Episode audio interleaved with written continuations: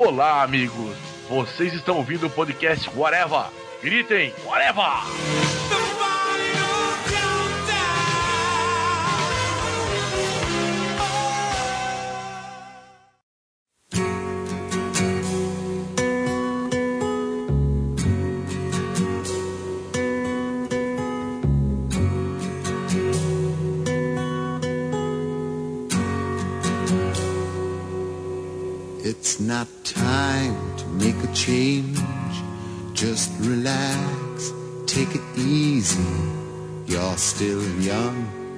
That's your fault.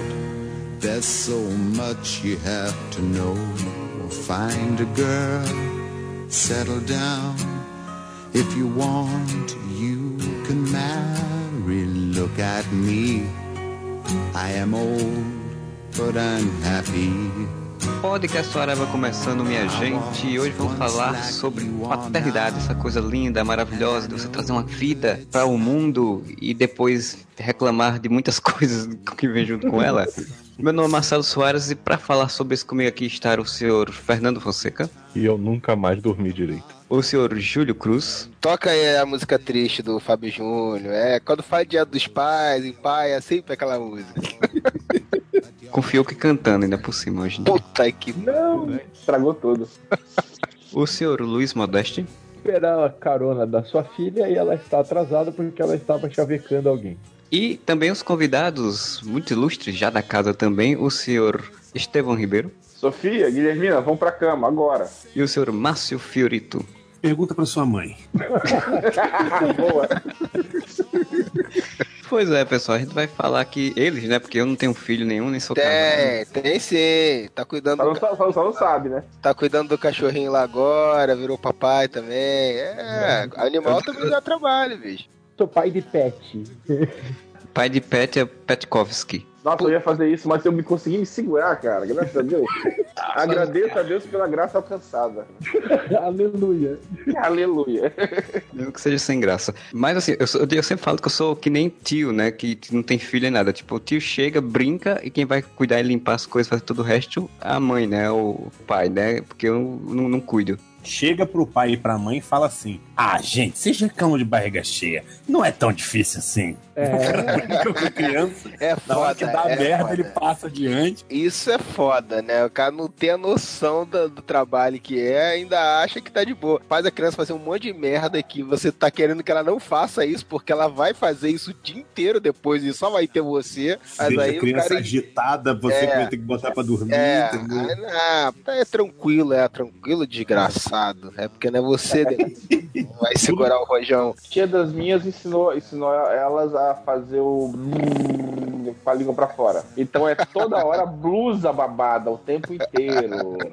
Trocas e trocas de blusa, babador, etc. Porque alguém ensinou a fazer brrr e acha bonito. Frio do cacete, né, cara? Aí tu fica Exato, preocupado que ela vai né? pegar uma friagem com aquela roupa molhada e tá lá fazendo. E tá lá, tá fazendo lá. Ai, que lindo, aprendeu. E ainda vai falar aquelas coisas, tipo, cadê o pai dessa criança? Mas vocês não ensinaram essa criança a fazer isso? Essa criança tem que fazer isso, tem que fazer aquilo outro. E vocês não ensinam, vocês são os pais muito ruins. Isso é irritante. Quando você tem filho, você educa várias, várias pessoas, só que só uma é a criança. Sim. Tem o resto de um monte de gente pra educar também. Avós, Ah, avós, acho- tios, tias. Ô, Júlio, não é legal esse pessoal falando no singular? É, pois é, dá uma Não, inveja, não, né, cara? Peraí, eu, jo eu, eu joguei no Easy. Você, o o Marcelo tá no demo ainda. Entendeu? Você escolheu jogar no Very Hard, o problema é de você. Eu joguei, eu joguei no Nightmare, bichão, são três. Armagedon e o Armagedon, né? Olha, Cara, eu- eu, eu quero ver quando chegar a minha hora de falar, vocês vão me colocar em qual dificuldade, né? Eu tenho que deixar até bem claro para o ouvinte aqui que a gente tem pessoas de níveis diferentes realmente de paternidade, né? A gente tem o Júlio, que todo mundo que já ouve podcast já sabe que ele tem três filhos, né? Dois gêmeos e um mais já era mais velho, quando viemos vieram. Temos o Fernando que acabou de ser pai, né? Pai recente, é, de uma de um menino, uma menina, né? Um E- menino. Um menino, é. É o Luke, uma menina. Deixa é, ele- pariu. Ah, não tem preconceito, ele pode crescer, mas enfim, isso é outra história. É, Nossa, eu consegui me segurar também. que massa. Obrigado, Marcelo. Você tá sendo ótimo. eu sou o host, eu faço as piadas sem graça. Temos aqui o Modesto, que é do- ainda do podcast, já foi pai, digamos, do irmão, né? Já é velho, e, e agora uma filha adotiva, né? Digamos assim. E o João ainda tá me cantando pra entrar no meu lugar no podcast Oreva. Eu falei, converse com o pessoal. O Modestinho, Olha quando aí, participou uma vez, ele foi muito bem. Acho que foi até melhor que você, realmente, em algum ponto. O áudio dele era melhor. É, o áudio dele era... Ele gravou com o microfone do ArgCast. Ô, Marcelo, inicia negociações direto com o Modestinho, porque o Modesto tá embaçando aí a entrada do. Pois é, tá, tá- tá segurando o passe do rapaz.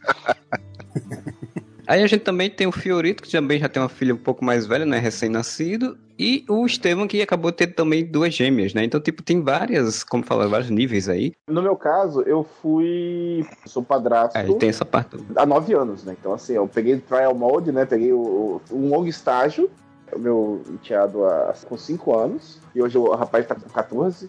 E aí eu inventei de, de ah, fazer o próprio, né? Etc. E aí vi duas. Como é que você faz esse paralelo, né? De, de ser um padrasto, depois ter o próprio filho, né? Eu tô Pois é, pensei eu- que você ia perguntar pra ele como é que faz o neném, que você falou assim, É, ah, não, não, a gente- faz. Eu falei, porra, A gente chega nessa, cara. A gente chega nessa parte aí também. A gente vai falar. Telecom Suareva. É tudo tutorial, tutorial, né? Então, mas o lance, o lance é assim, meu relacionamento com a Ana, é, atualmente a gente tá separado. Do, prim- do começo do relacionamento, quando eu conheci a Ana, meu enteado, ex-enteado, etc. O irmão das meninas tinha 5 anos de idade, filho de pais separados, mesmo assim, 4 anos de idade. Como era o, o menino, primeiro filho, primeiro neto, pais separados, então era um garoto do sim. E eu cheguei como o cara do não. Ensinei ele a limpar a bunda, toda aquela coisa de participar mesmo assim, levar para os eventos, levar para a escola, como eu, como eu trabalhava em casa. Eu que levava para a escola, eu que recebia, eu que fazia as coisas enquanto a mãe, funcionária pública federal, que era a função dos avós, virou meio que minha função. Meio que virou minha função quando ele foi morar com a gente. Então, assim, houve um, um grande, um, um grande desafio nisso, de me inserir. O mais curioso era que, assim, no caso do Miguel, primeiro dia dos pais, havia uma pressão grande, o pai sempre ia, mas o pai estava muito longe, mora na cidade vizinha. Para não correr risco, eu que levei ele para lá, comecei a, soltar pipa com, com ele até o pai chegar, então ele ficou com o pai, eu fiquei soltando pipa, tal coisa assim. E ele, muito amoroso comigo, era o novo amigão dele, assim, mas estava de mão dada com o pai. E a gente foi andando pelo calçadão da praia de Caraí, em Niterói. Quando ele me viu, tinha em direção à mãe dele, que estava em outro lugar. Ele foi pegar a minha mão. Tivemos um momento legal de carinho, um primeiro dia dos pais, tal, coisa assim. Só que estava eu, o pai dele e ele de mãos dadas na praia. Estamos falando de nove anos atrás. Casalzinho moderno, que é assim, sabe? E aí, assim, aí a gente tá andando pela praia e achando aquela coisa bonita, coisa assim, tava olhando pra ele primeiro, assim, achando aquela coisa bonita. Eu e o pai dele nos olhamos e vemos de mão dada assim, nós dois soltamos a mão do menino. O moleque se estabacou no chão, os dois largaram. Não, porque com 5 anos ele andava só tranquilo, né? Aquela coisa, sabe o reflexo? Dos dois soltarem a mão, tipo, ele tá parecendo um casal. Foi um, um momento que marcou assim. A ideia era sempre ser o coadjuvante da história. Você tem o tio fulano, você tem a tia não sei quem, e o você- Estevão. Você, de certa forma, tem que ter as atitudes, como você falou, do não, né? E de participar ativamente da ordem Da da, vida, casa, da situação, né? Da, da, da vida como, como casal também. E que ali você tem que ter uma, uma postura de autoridade, mas sem ser o pai, né? Alguns momentos é frustrante, em outros momentos você taca o de vilão mesmo, né? Tipo assim, eu tô aqui pra educar, não sou a pessoa, não tô aqui pra passar mão, porque tem pra passar mão que tem os avós, tem todo mundo. Ao ver só no final de semana, o pai tinha meio que a obrigação de ser um bom pai. Era o cinema, só as coisas legais. Então, assim, era. É, isso, era- isso acontece, é é, muito frequente. Como você falou, quando você introduziu a situação, né, de ser filho de pais separados, é porque isso realmente é uma coisa muito frequente nessa situação de pais separados, Ah. né? Assim, eu não falo por experiência própria, mas pelo que eu, que eu vejo, assim. Não é nem isso questão de tentar compensar é, somente que acontece também. Mas eu acho que na praticidade do dia a dia mesmo, né, cara? Eu imagino um pai, o cara quer estar com um filho mais tempo, então no tempo que tem, ele não quer passar por estresse, ele não quer. Exato, ele é, né? muito mais, Só ele é muito isso- mais tolerante, é muito mais, ele é muito Só- mais aberto. Se isso é legal por um lado, por outro pode acabar às vezes sem a pessoa querer que isso aconteça, mas de alguma forma deseducando, né? Um exemplo prático. Três meses ensinando ele a limpar a bunda em casa. Ele, né? E aí, assim, eu tava sabendo que ele, nos finais de semana lá, o pessoal limpava a bunda dele. Sabe aquela coisa de você chegar assim, passa três meses, e o cara em casa tinha uma rotina, o, moleque, o rapaz em casa tinha uma rotina, mas lá tinha uma outra rotina. Pessoas desautorizam. Os pais, em geral, estão construindo, né? Isso é foda mesmo. Exatamente. Não, e, e- e o, o problema não é esse. O problema é que isso virou um tipo de, de regra que antigamente o que era uma coisa bonitinha de se falar, a minha obrigação aqui não é ser igual a vocês, é ser, sabe, às vezes falar com um tipo de razão que não existe. Todo mundo tem que ajudar na, na educação, né? E aí você chega e, e, de certa forma, vira o vilão, vira o cúmplice da criança. Imagino que deve ser difícil você acertar o limite, né? De que bem ou mal, eu não sei. Como o Júlio falou, eu não tenho essa experiência, mas eu fico imaginando até onde você vai falar, tipo, onde é que eu vou e até onde você chega num ponto que a pessoa fala, não, peraí, tu não é o pai. Além de um grande agravante, eu não tive pai. Meu pai deixou a minha mãe quando eu tinha seis meses nascido. Deixou seis filhos para trás. Então eu fui criado por uma mãe e ao mesmo tempo eu fui criado pela vida, porque a minha mãe com seis filhos para cuidar, eu sendo caçula, eu fui criado até os seis, sete anos, oito anos assim. A partir daí, amigão, era apanhando na rua, tinha que fugir. A mãe não ia pra festa de escola. Depois da quinta série, eu que fazia minha própria matrícula, eu que decidia quando estudar. Saí da escola na oitava. Tive uma independência e ao mesmo tempo aquela coisa, tudo que me faltava de responsabilidade, eu tentei botar no- no rapaz. E aí a ideia era a educação rigorosa que eu tive, assim, muitas vezes pela vida, eu falava, cara, você é um privilegiado. E eu sempre falava isso, você tem tudo aqui. No meu tempo. Cara, eu falava, eu falava- eu falava essas coisas assim. O grande lance disso é falar assim, cara, não desperdiça o que você tem. Porque eu desperdicei em alguns momentos, eu fiz assim. Só que é muito complicado, e assim, eu fui aprendendo com o tempo também, cada um tem o seu nível de dificuldade. Sim, é uma coisa que vale para não só para paternidade, mas pra qualquer, Aham. qualquer coisa na vida, cara. A gente sempre tenta evitar e aí e é a nossa tarefa mesmo como pai, Uhum. que as pessoas passem pelos os erros que a gente cometeu, né? Tenta não vezes- cometer os erros que os É, nossos pais cometeram, Sim, né? mas às vezes, cara, a pessoa tem que passar por aquilo dali, cara. É uma experiência de vida que a pessoa tem que passar e que não adianta. Nem Uhum. tudo você vai conseguir evitar. E isso não é um problema, na verdade. As pessoas falam as coisas pra você e você só acredita mesmo quando você faz aquilo e você se fode. Então, seu filho é a mesma coisa. Mas convenhamos, se tiver como evitar, sabendo que a pessoa que Não, teu é filho vai se claro foder, você vai fazer, cara. Mas é claro que você tem que tentar evitar. Mas assim, o, o grande lance é esse, assim, você, você tem consciência de que mesmo tentando evitar as coisas, muita coisa ele só vai aprender se ele fizer aquela Sim, merda. sim. É, cara, o que, o que eu tô querendo dizer é que a pessoa não pode eh, se sentir na obrigação de garantir que a pessoa vai agir daquela forma, entendeu? Se cobrar nesse nível, porque muitas vezes não adianta você falar, cara. A pessoa tem que vivenciar aquilo. No meu caso, havia um grande problema em termos assim, ele tinha algumas dificuldades em algumas coisas, e aí a gente veio com aquele papo de, ah, no meu tempo era pior do que isso, né? Ou seja, e aí você quer, queria comparar realidades. Se eu sou acondicionado desde sempre a uma realidade muito dura, eu não posso pedir a um garoto que tenha uma realidade menos dura, pra ele aquilo é o fim do mundo. Quando a gente vê um adolescente, a criança ou adolescente chorando por uma coisa que parece não ter importância pra gente, mas pra ele naquele momento é um motivo de, sabe, do mundo dele cair mesmo. Sim, é verdade. E aí a gente não pode usar a nossa história de vida, o nosso nível de resistência, em comparação pra ele. Entendeu? Medir pela nossa regra, né?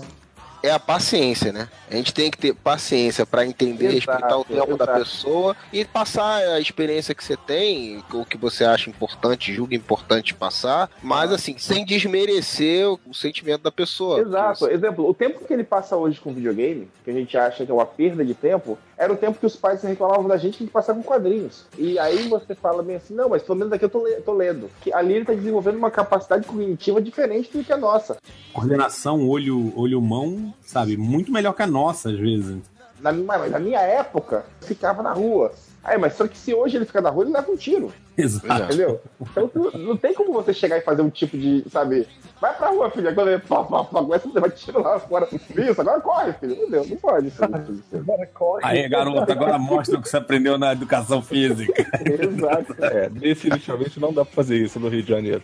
E eu também, se tivesse referência do meu pai, meu, meu pai, cara, meu pai é um policial que montou abrigo para menores, usuários de droga, não sei o que. Ele montou uma coisa tipo uma seita. Se eu tivesse sido criado pelo meu pai, hoje eu seria o cara. Hoje eu estaria do TV fazendo pregação e talvez mais rico, né?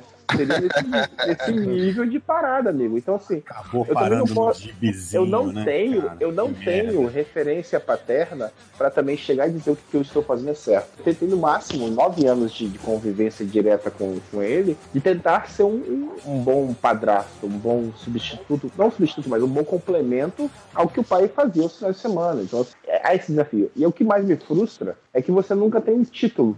O tio, né, mesmo que seja namorado da tia, é tio, vira tio, entendeu? Ele nunca vai achar padrasto, ô padrasto, vem cá. Não, é É Estevão. né? Aí quando a pessoa na rua pergunta, ah, esse aqui é meu padrasto. No dia a dia é Estevão, Estevão, Estevão, enquanto a tia é tia, o pai é pai, a mãe é mãe, a avó é avó. O cara que apareceu ontem já é tio, e você. Exato. Havia um tipo de- de vazio assim, que não era só isso. Era natural que em nove anos de convivência com a mãe dele, a gente quisesse ter um. foi mais uma vontade minha de, de completar essa família, de ser pai. Eu me considerava muito pai dele, só que não era pai dele. E eu, e eu, Você queria eu, eu, eu, experiência completa, né? Toma gêmeas, então. Exato.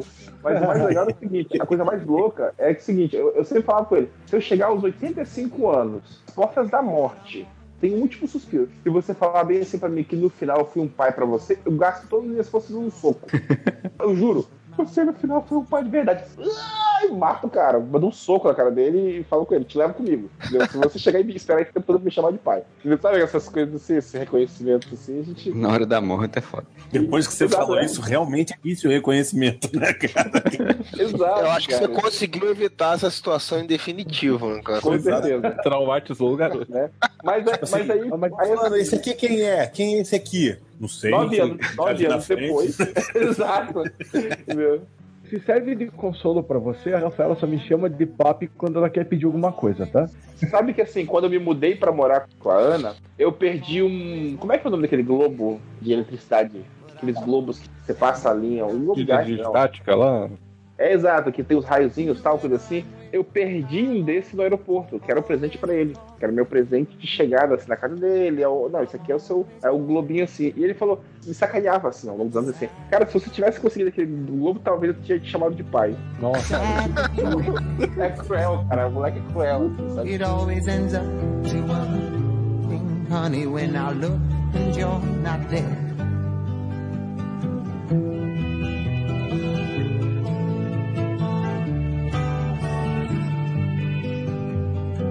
O Estevão é um pai sensacional mesmo. Ele sempre quis ter- ser pai. Ele foi um pai maravilhoso pro enxado dele, meu primeiro filho. E agora que ele ganhou duas meninas de uma vez só, ele tem sido um pai realmente maravilhoso de assistir. Pai que tá se tornando.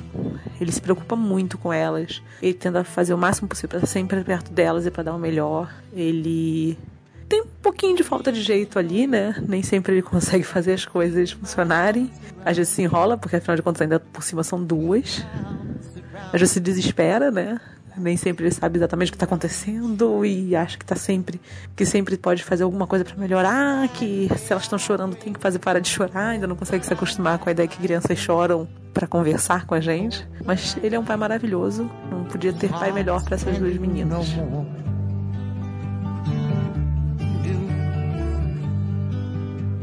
It always ends up to one thing, honey. Still I kneel on the floor. Falar do Modeste que ele virou padrasto depois de que a menina já era mais velha, já não era criança, né? Então como é que foi esse processo aí pra tu, Modeste? E como é que eu posso começar? Em primeiro lugar, assim, eu, óbvio, comecei a me envolver com a mãe da Rafaela. E aos poucos a gente foi se aproximando, eu e a Rafaela. Não foi fácil, não foi fácil, porque assim, ela já formada, com 19 anos, tava entrando na faculdade. Ó, ó, ó, ó, Ma- Marcelo, você tá perdendo os times, cara. Pelo amor de, time, pelo amor de Deus. Quando ele falou mulher formada, era pra você falar em qual disciplina. Ó, agora, Nossa, eu pensei, cara. você tem a obrigação agora de adivinhar todas as piadas ruins dos outros antes que você, você quis cantar de galo, entendeu? Agora todas as piadas ruins você vai ter essa função de adivinhar ela e falar antes. Vai lá. as similaridades foram aparecendo, a gente foi conhecendo os gostos um do outro. A Rafaela tinha um ciúme muito grande da mãe dela, quem que é esse cara que tá aparecendo aqui e tal, tá frequentando minha casa. Os laços foram se formando, até pela história dela, o pai dela não, não ter tido tanto contato e o contato mais próximo do, do pai dela não ter sido uma coisa legal, ela sempre foi meio carente de uma figura do referencial paterno. E foi uma coisa muito espontânea e muito carinhosa, cara, sabe? Eu não esperava que nessa fase da minha vida eu ia passar por esse tipo de situação. A vida não me preparou para isso, assim. Eu não esperava ter esse, receber esse tipo de carinho. É óbvio que a gente tem desentendimento, qualquer pai tem, em qualquer lugar do mundo vai ter, não tem como evitar isso. Vejo às vezes ela tentando aprender as coisas comigo, tentando ver as coisas comigo, eu tentando entender o mundo da Rafaela, porque assim, ela cresceu de uma forma que eu nunca passei nem perto. Então, por exemplo, os referenciais dela culturais são música sertaneja, seriados. Você tá tentando se eximir de Não. culpa, é isso? Não, mesmo porque Ela eu tem mau gosto musical, mas eu não tenho nada a ver com isso. Pelo contrário, eu tô tentando entrar nesse mundo musical dela, do gosto musical dela. Puta Sim, te entendo, te entendo, te entendo Ah, bem. Assim. Eu acho que é interessante isso, a gente entender que o filho, ele não é uma coisa nossa, né, cara? Ele é um indivíduo separado. E você tem que respeitar os gostos dele mesmo que você não curta aquelas coisas, entendeu? Exato, porque tem É. momentos em que ela vai ouvir as minhas músicas, tem momentos que eu vou ouvir as músicas dela no carro quando a gente vem pra casa depois do meu trabalho, que ela vai me buscar depois da faculdade. Cara, eu venho ouvir um troço chamado Hungria. Vocês sabem o que é Hungria fora o país? É um rapper horroroso, mas ela gosta e eu vou ouvir com ela. Aí ela tá reclamando. Eu não sei o que é, mas eu vou procurar no YouTube daqui a pouco. Não, não, não faça isso, não faça isso. Mas assim, faz parte. Ela tem o momento dela de ouvir as músicas dela, meus momentos de ouvir minhas músicas. Sabe uma coisa que ela aprendeu comigo que ela não conhecia e pegou gosto? Star Wars. Que merda, hein? Enquanto você tá fazendo isso, eu faço questão de, desde pequeno, falar pro meu filho: Filho, Star Wars é legal e tal, mas não esqueça que é só um capa-espada with lasers, tá? Não é nada demais. Exatamente. Ah, agora eu vou retribuir o apoio que o Modeste me deu em relação a Adam Sandler. Eu vou dizer, Modeste, tamo junto, é isso aí. É isso aí, né? Assim, Eu tinha tentado compreender o mundo da Rafaela e ela tem tentado entender o meu. Cara, ela aprendeu a gostar de Star Wars, ela aprendeu a gostar de Star Trek, ela entrou no mundinho nerd. Bom, tem o lado ruim também, ela gostou do Esquadrão Suicida. Mas.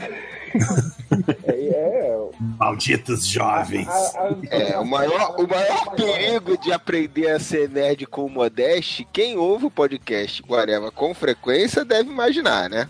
É o cara que defende BVS, é, é o ela cara que fala que o, que o. Quarteto Fantástico vai surpreender, vai ser um filmaço. Posso queimar a minha língua? Mas você, melhor filme de todos os tempos.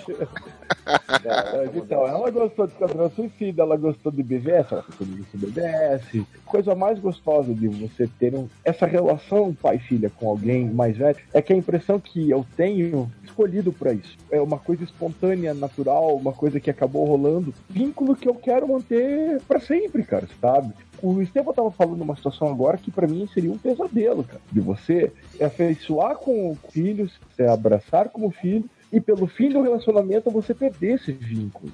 Seria um doloroso como se tivesse cortado um braço fora, assim. Sim, imagino também. Nesse caso, eu tenho, eu tenho sofrido um bocado com esse tipo de coisa, porque a separação. A gente tem muita afinidade, então, assim, a gente superou isso. Só que é uma cisão com a família toda.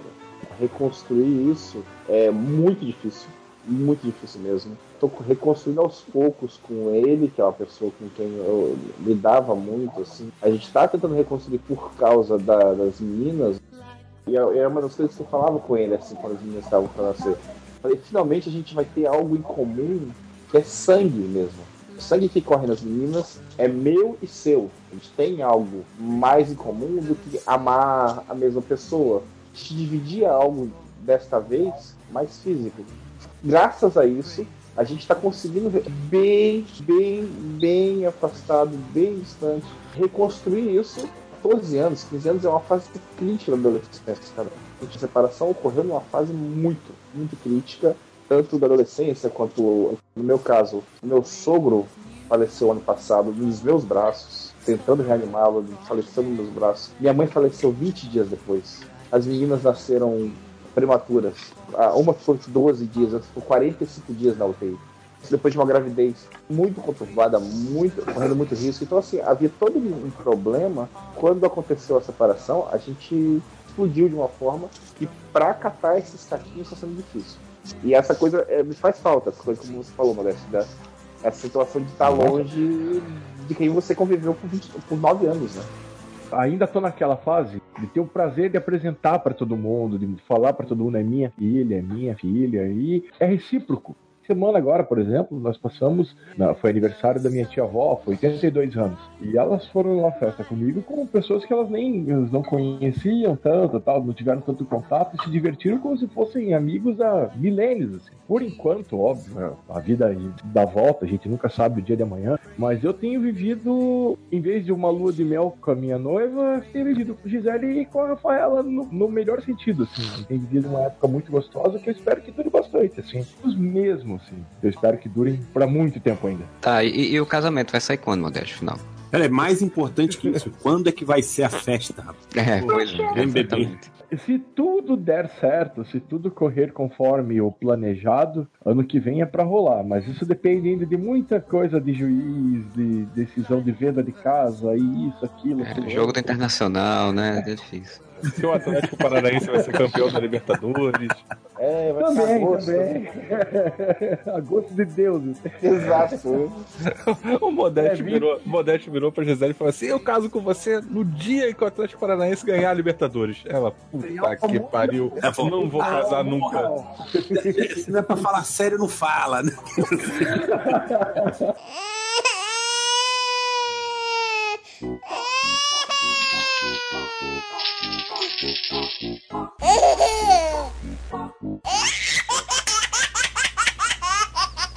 Eu queria agora perguntar pro Fiorito, né? Porque ele tem uma, uma menininha, né? Eu queria fazer uma pergunta que é um pouco diferente, porque o Modeste já pegou, como ele falou, uma mulher já de 19 anos. E você é pai de uma menina. Como é a experiência de ser pai de uma menina? Primeira coisa, quando minha esposa estava grávida, eu achava que eu seria uma negação como pai de menina, assim. Porque na minha casa, assim, tirando a minha mãe, éramos todos meninos. Meu pai, eu tenho meu irmão. Eu nunca conheci esse universo feminino da infância. Quando você é criança, menino só anda com menino, entendeu? Sabe? Você olha e faz aquela coisa, quarto menina, ah, é tudo rosa, cheio de boneca, entendeu? Você não entende as sutilezas.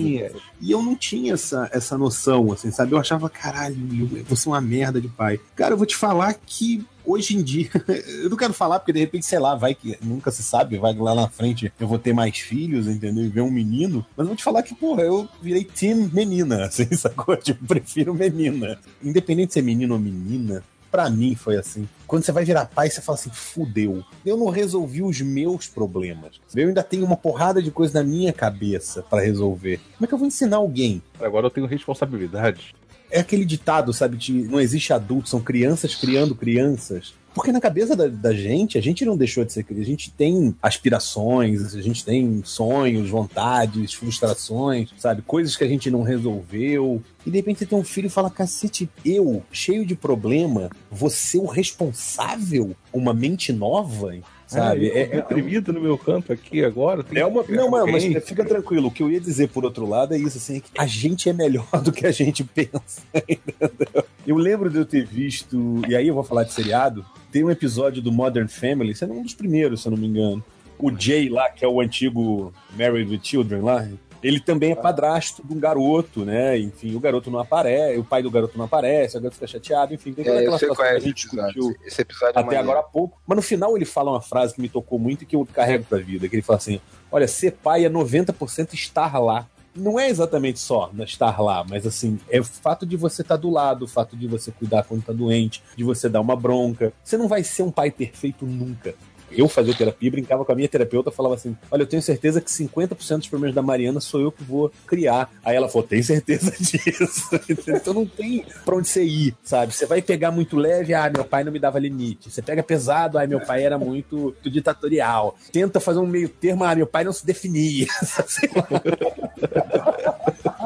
Mas no fim das contas, cara, eu olho pra minha filha hoje, cara, é muito maravilhoso, é muito legal saber que eu tô tentando dar o melhor de mim. E às vezes eu tenho que entender essa coisa dela ser menina. Cara, eu assisto com ela My Little Pony e, e- e ela agora saiu dessa fase já de My Little Pony, Monster High, esses bagulho todo, e de brincar de boneca. Tem que entrar nesse mundo. Coisa que não, não funcionava pra mim. E eu, às vezes, tento trazer ela pro meu mundo e às vezes funciona, às vezes não. Tipo assim, não adianta eu chegar pra ela e botar um, sei lá, um filme de super-herói ou dar um gibi de super-herói pra ela, ela não vai se interessar. Por outro lado, o engraçado é que a gente assistindo Netflix, ela foi se apaixonou por Voltron, cara. Essa série nova que saiu no Netflix de Voltron, e se amarrou. Você cria aquele laço, é uma coisa interessante, assim.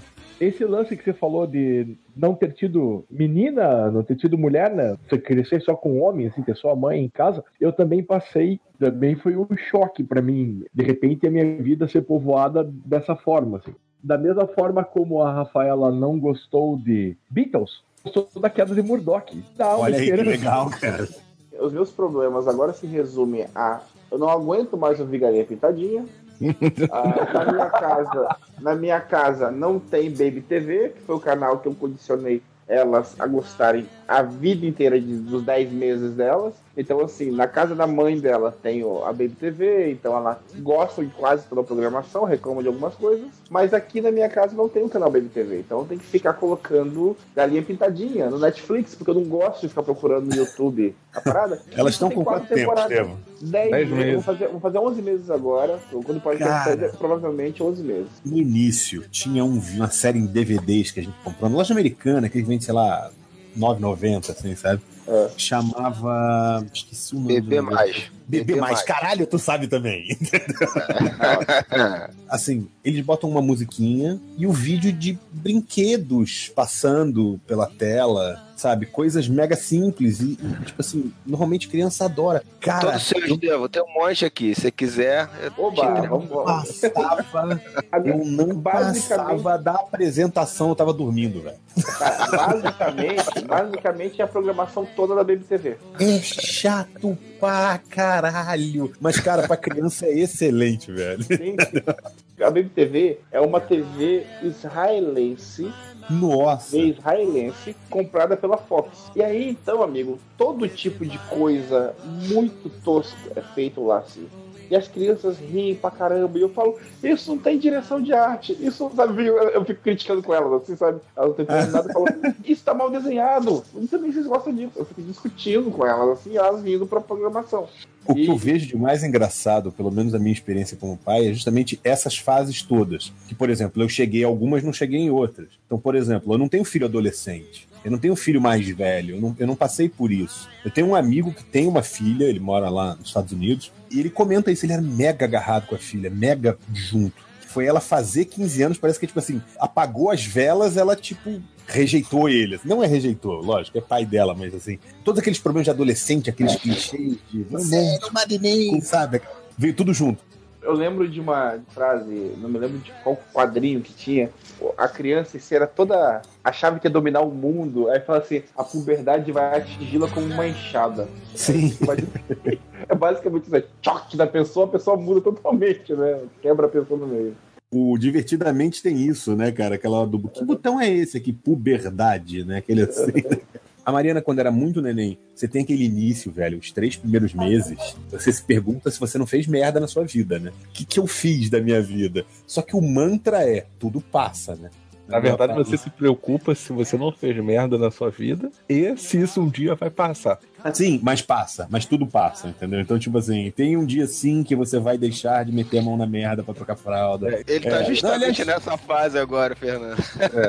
É, mas é que tá, vou te falar um negócio, cara. É mais fácil do que parece, assim. No início você dá umas, faz umas merda ali, entendeu? Mas. Ah, não, eu tô me saindo muito melhor do que eu pensei que poderia ser, assim, na vida. Idem, eu, eu também, assim, sabe? Eu, eu- todo mundo Porra. coloca um negócio como se fosse, tipo, aqueles filmes que o neném dá aquela cagada e espirra na tua cara, assim, sabe? Não, eu, eu achava que eu não ia conseguir pegar a criança no colo. Eu Cara, também. Eu consigo pegar, ele não quebra. Vocês ficaram impressionados com três solteirões e um bebê, fala a verdade. Vocês viram esse filme e vocês ficaram com essa imagem mental de que ia ser aquilo Não, a não vida é só inteira. Três né? solteirões e um bebê, cara. É tipo assim, em todos os filmes de paternidade tem isso, né, cara? Tem um Eu filme daquele do Ryan Reynolds com o Jason Bateman, que quero trocar de vida, uma porra assim, entendeu? Quero a sua vida. Que o cara tá trocando a fralda do neném, nem caga na boca dele, velho. É tipo assim, o que as pessoas esperam da imagem disso?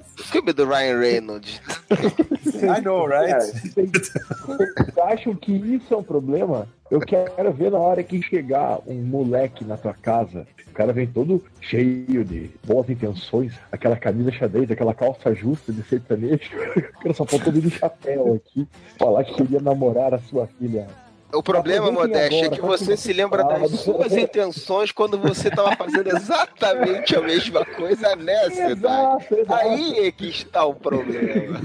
Aí, Tem um quadrinho do médico que era isso, né? O cara falando assim: quais são as suas intenções com minha filha? Aí ele fala no ouvido do cara, o cara ruboriza. Eu não passei por isso ainda.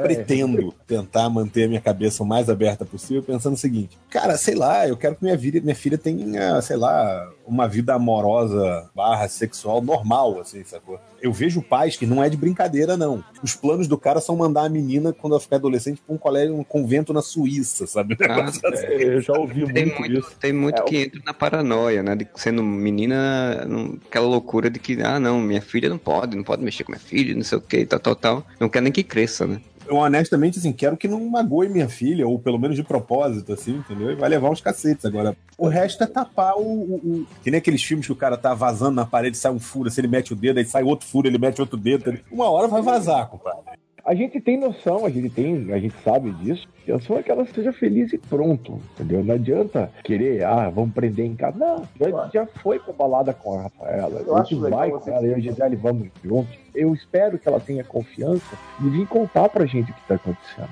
Eu acho que isso é o mais importante, é você conseguir manter um canal com teu filho, que ele possa vir te trazer problemas que não são agradáveis de lidar. Quero que ele possa vir e, e não se sentir naquela coisa de caralho, fiz uma merda, não posso contar pro meu pai.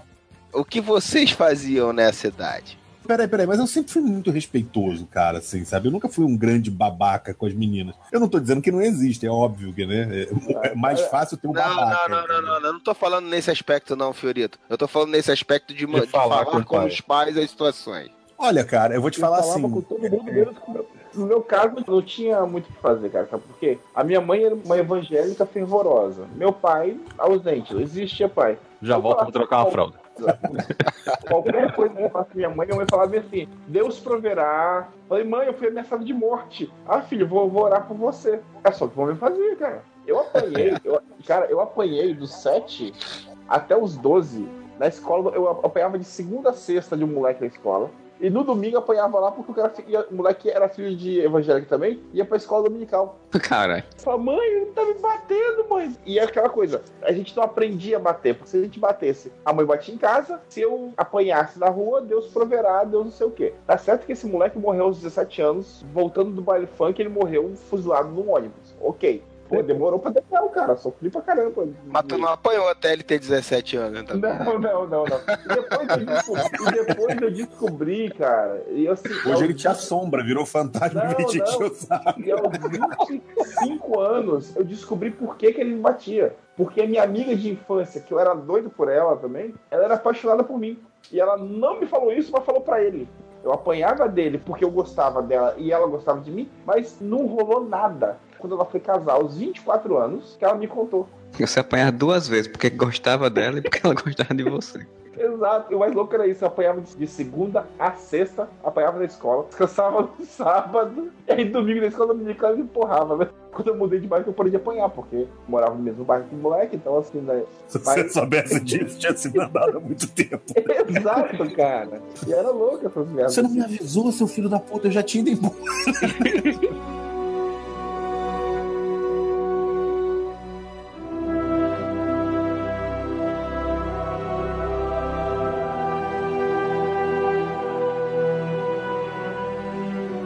Marcelo me perguntou se não gostaria de gravar uma mensagem pro Fernando de Dia dos Pais.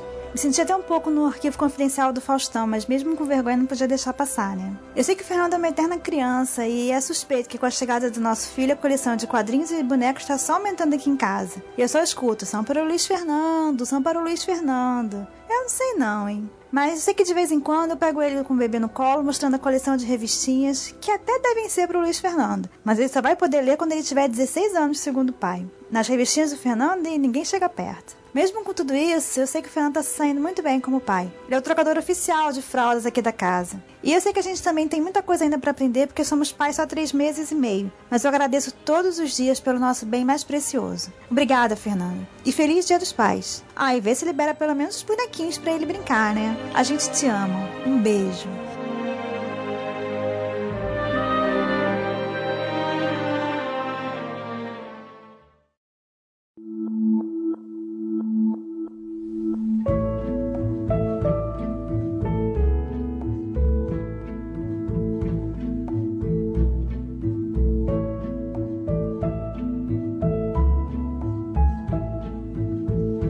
Penso assim, como pai, eu acho que é o mais difícil, é o, o famoso deixar o filho se fuder pra ele aprender. Eu não sei se vocês sentem isso, já passaram por isso. Mas assim, isso desde o início. Desde assim, Mariana, ela tentando andar, daqui a pouco ela tum, caía. Cara, a gente ficava assim, lógico, tenso, preocupado, mas assim, a gente ficava im- impassível, assim, sacou? E aí as pessoas olhavam, as pessoas achavam a gente uns carrascos. Cara, ela tropeçava, botava as duas mãozinhas no chão, levantava no anice. Aí quando eu tava com avô, tio, tia, gente ao redor, ela dengo, caía, aí a pessoa fazia aquele e corria na direção. Aí a criança abriu o berreiro, né? Tem alguém gritando socorro aqui do meu lado. Mas se você não faz nada, fica só observando, a criança não chora, não faz nada. Bota duas mãozinhas no chão, levanta e continua numa boa. Como pai, você fica com o coração na mão, assim, né? Tipo, como assim eu não tô indo lá socorrer? Se é assim, neném, tu imagina adolescente, cara. A Sofia, ela apareceu já na- na- no primeiro ultrassom. Só no terceiro ultrassom, durante a cintilografia óssea, que a gente encontrou a segunda. Disse, Olha, tem outra aqui. Ela perguntou o quê? Um outro braço, outra perna? Porque tava procurando anomalias no feto. E aí, falou, não, tem outro bebê. A gente descobriu três meses depois da Isso dá, gravidez. isso dá uma história, isso dá uma história boa quando elas forem mais velhas, que ela vai dizer: Pois é, detectaram que tinha uma anomalia. Anomalia, Exato. minha irmã. Não, e, aí o que acontece? Na- no mesmo momento, falou bem assim: olha só, só que esse bebê não vai nascer. Porque Não, caralho, pouco líquido da placenta, o estado era licodraminia, ele está mal posicionado, ele não tem como se desenvolver. Você descobrir que vai ter um outro filho, outra filha, e descobrir que ela pode não nascer ou que não vai nascer, Não, de acordo não, é ela vai ser absorvida, vai ser abortada de alguma forma assim. Então, assim, se eu fosse vocês, não se ia pegar. E aí, assim, estavam desolados de lá, assim. E aí a gente começou a falar: caraca, essa bebê existe e vamos fazer de tudo para ela nascer. Ela existe, é nossa filha. Então a gente demorou mais, mais um mês para poder divulgar que existia uma bebê.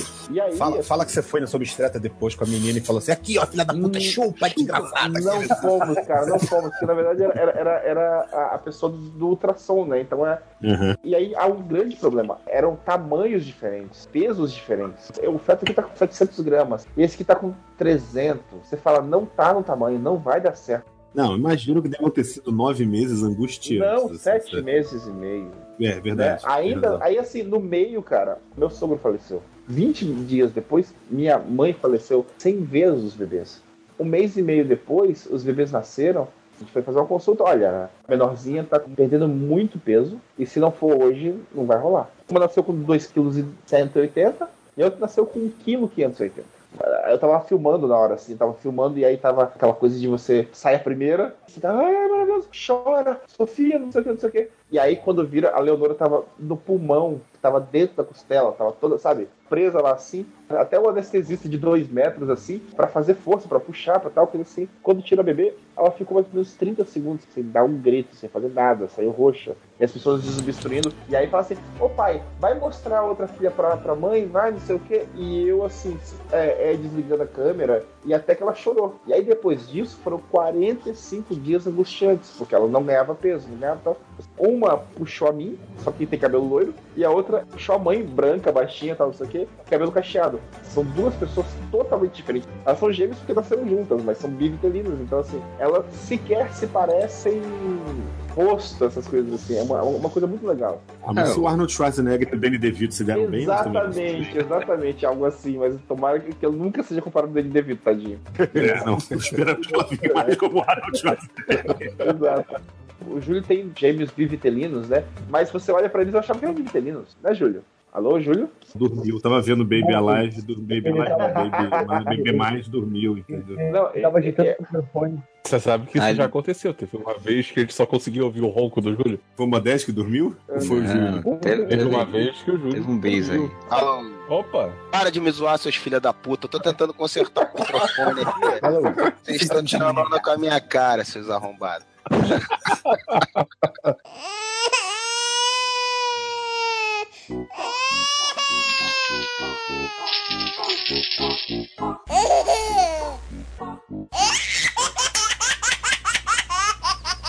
Pra mim, que tá de longe assim, a semelhança entre os filhos do Júlio parecem univitelinos. Assim, eles são, não são idênticos realmente. Assim, eu percebo facilmente a diferença deles. Eles são muito diferentes. O Estevão vai passar por isso, já deve ter passado por isso. As pessoas olham duas crianças mais ou menos da mesma idade assim e perguntam com uma cara estranha assim, são gêmeos? Porque as pessoas em geral têm a ideia de que gêmeo tem que ser idêntico, né? Exato. Com a mesma roupa. A mesma roupa. Mas eles, eles realmente são parecidos, assim. Mas tem uma coisa muito legal ver eles crescendo de como eles são diferentes. Eu que já tinha criado um menino nessa idade, criando um menino só, você ter a experiência de criar duas pessoas diferentes da mesma idade é muito interessante, cara. Porque você vê o que cada um tem mais afinidade para uma coisa, cada um tem comportamento para determinada coisa diferente do outro. Então, que cada um é Cara, um imagina indivíduo totalmente diferente, assim. É muito legal você meio louco, se, se- se, sei lá, você foi pai primeira vez, a criança tá crescendo, você fala, pô, dominei essa parada. Sou master nessa porra aqui Foi agora. mais ou menos isso, cara. Foi mais Aí ou tu tem menos outro isso. filho e tu se toca que é outra pessoa, velho. Por gostos diferentes, coisas diferentes, doenças diferentes. Não, e isso não é muito problema, não. O choque maior foi- não foi isso. Foi isso, assim, nas coisas práticas. Nessa questão que você tá falando aí, da individualidade de cada um, eu não- nunca tive muito problema com isso. Não, mas eu digo assim, porque às vezes um, se uma criança tem um problema, por exemplo, é, a minha filha teve uma fase de ter, de ter refluxo. Então, tipo, Ah. puta, cara, dava um desespero foda, porque você vê a criança chorando, entendeu? E quando Sim, é neném, sim. cara. É, mas pra mim foi muito pior por causa disso, Fiorito. Porque assim, é, a gente teve um filho, né? Todas as duas é, gestações foram programadas, assim. Na verdade, Uhum. não era pra ter tido um, um hiato tão grande entre um e outro, mas assim, é, todos os dois foram de plena consciência. Vamos ter filho agora, vamos. Mas a questão maior foi, foi a questão prática mesmo, de ter um filho, beleza, agora vamos ter outro. E aí veio dois, eu falei, porra, Ah, pois é. Caralho. Tava crente que ia, pô, já ia aproveitar tudo de um, ia ter menos despesa, aí já sei como vai. Aí, pô, dois ao mesmo tempo. Aí fudeu, né, cara? Quando, quando eu recebi a notícia, eu fiquei em estado de choque, assim, porque eu sempre ia nos ultrassons, eu sempre procurava ir, mas foi num dia que, por um motivo de trabalho, eu realmente não ia poder me ausentar naquele dia, e é um dos primeiros, então tá bom. Esse não vai dar pra eu ir, a gente me conformei. Quando termina, minha esposa me liga, cara. Meu colega de trabalho falou que, cara, foi muito engraçado a tua cara. Ela falou, ó, tem uma novidade pra você, ó. São dois. Eu falei, não. Como assim? Tá de sacanagem com a minha cara. É pegadinha essa porra, é só porque eu não fui, ela Não, tá fazendo porra, pegadinha. é, é, não, cara, eu, eu demorei pra assimilar, cara. Aí quando eu vi que ela tava falando sério, eu fiquei paralisado, está de choque. Não, cara, não pode ser, bicho. Pensa toda a dificuldade que você vai ter financeiro e tudo mais, tudo mais, você pensa assim, cara, vai ser foda, tá, beleza, não, mas vamos, vamos ter outro. Aí vem dois, aí tu fala assim, porra, cara, eu já não tinha condição de ter mais um, cara. Quer me fuder? A gente soube que ela tava grávida e falou assim, pô, podia ser gêmeos, né? Minha família tem gêmeos. Era aquela grande piada, né? Tal, você nem pensa nisso, etc, etc. E aí, quando falou bem assim, olha, tem outro lá, bra... é braço, não, é outra criança, ela, as primeiras palavras da Ana foi, eu vou matar você. Tá, tá falando, isso, falando isso, sabe, com a imagem projetada da- do bebê da, do É, negócio. cara, no nosso caso a gente não tinha nenhuma, nenhuma perspectiva ou ideia de que isso poderia acontecer. A gente não sabia de nenhum caso da família. Depois a gente foi saber que da- por parte do pai dela tinha caso de gêmeos na família, mas a gente nem sabia que tinha. Cara, a gente nunca imaginou essa possibilidade. Foi totalmente surpreendente saber. É, saber é muito comum em tratamento de fertilidade, né? É, mas não teve nada disso não. Que eles estavam com dificuldade de ter filho e tudo mais, aí fizeram um tratamento de fertilidade e aí vieram trigêmeas. É, é foda, cara. O casamento acabou. Tinha um programa na TV, a cabo, de um casal que tinha oito, cara. Eles tiveram É. dois, dois quadrigêmeos, cara. Quatro meninos e quatro meninas, bicho. Depois de montar time não dá certo, não, gente. Casal desse só tem uma saída, cara. É fazer programa de televisão, porque é o único jeito que eles vão sustentar oito crianças, cara. E aí diz que o casamento depois acabou por causa disso, né? O cara começou a fazer programa. merda porque começou a ficar famoso e aí começou a fazer merda e aí acabou. Uma coisa que eu queria falar rapidinho, que o, que o Fiorito falou, o negócio de voltar a médica e falar um chupa, eu tive vontade no, no meu primeiro filho, cara. O problema não é, por maior trauma que seja, você passar por toda essa situação. É quando você percebe que a pessoa, porra, dificultou a sua vida pra cacete. No começo da gravidez, minha esposa passou por uma situação que, que eu chamava de descolamento de placenta. Então, o Ah. risco da gente perder o meu primeiro filho foi muito grande no grande. início, né? Só que assim, não é só você passar pela situação, é a forma como a mulher tratou de uma total insensibilidade e estupidez a gente no momento de uma fragilidade extrema do seu primeiro filho, você tá Exatamente. passando por aquele problema. E era a médica, não é como aconteceu com o Estevão, que também deve ter sido muito ruim. Porra, foi a médica, é a pessoa que tá ali que você tem que ter confiança, que tem que, tipo, porra, a mulher destruiu nossa vida ali, cara. Ela, ela conseguiu simplesmente matar o nosso filho, cara. Ela matou o nosso filho, cara, da forma como ela tratou a situação, da forma como ela lidou com a gente. Aí, claro, a gente foi correr atrás, né, podendo ou não, do melhor profissional, da melhor situação, e viu que não era esse bicho todo de sete cabeças, que claro que existia um risco, claro que existia cuidado, mas não era da forma como a mulher pintou pra gente. E felizmente correu tudo bem, assim, foi um problema inicial, o restante da gestação correu super tranquilo, dos gêmeos também. Sempre tem algum problema com gêmeos, é difícil não ter, né? Eles nem podem ser considerados assim, como é que fala? Quando nasce antes do tempo, acho que ele falhou Prematuro. prematuros, assim, porque nasceram bem próximo das semanas de um, de um bebê normal, assim. Mas tem aquele negócio, sempre dá alguma coisinha, sempre tem que ficar na UTI, sempre tem que ter um cuidado especial, aquelas semanas ali de uma atenção grande, né? Eu- Teve um pouco isso, mas a gestação em si foi tranquila, assim. Aquela mulher eu tive vontade, cara, de voltar naquela mulher e mandar um chuva pra aquela mulher, cara. Cara, foi muito antiprofissional a postura da mulher, cara. Deu vontade, cara. Essa deu mesmo.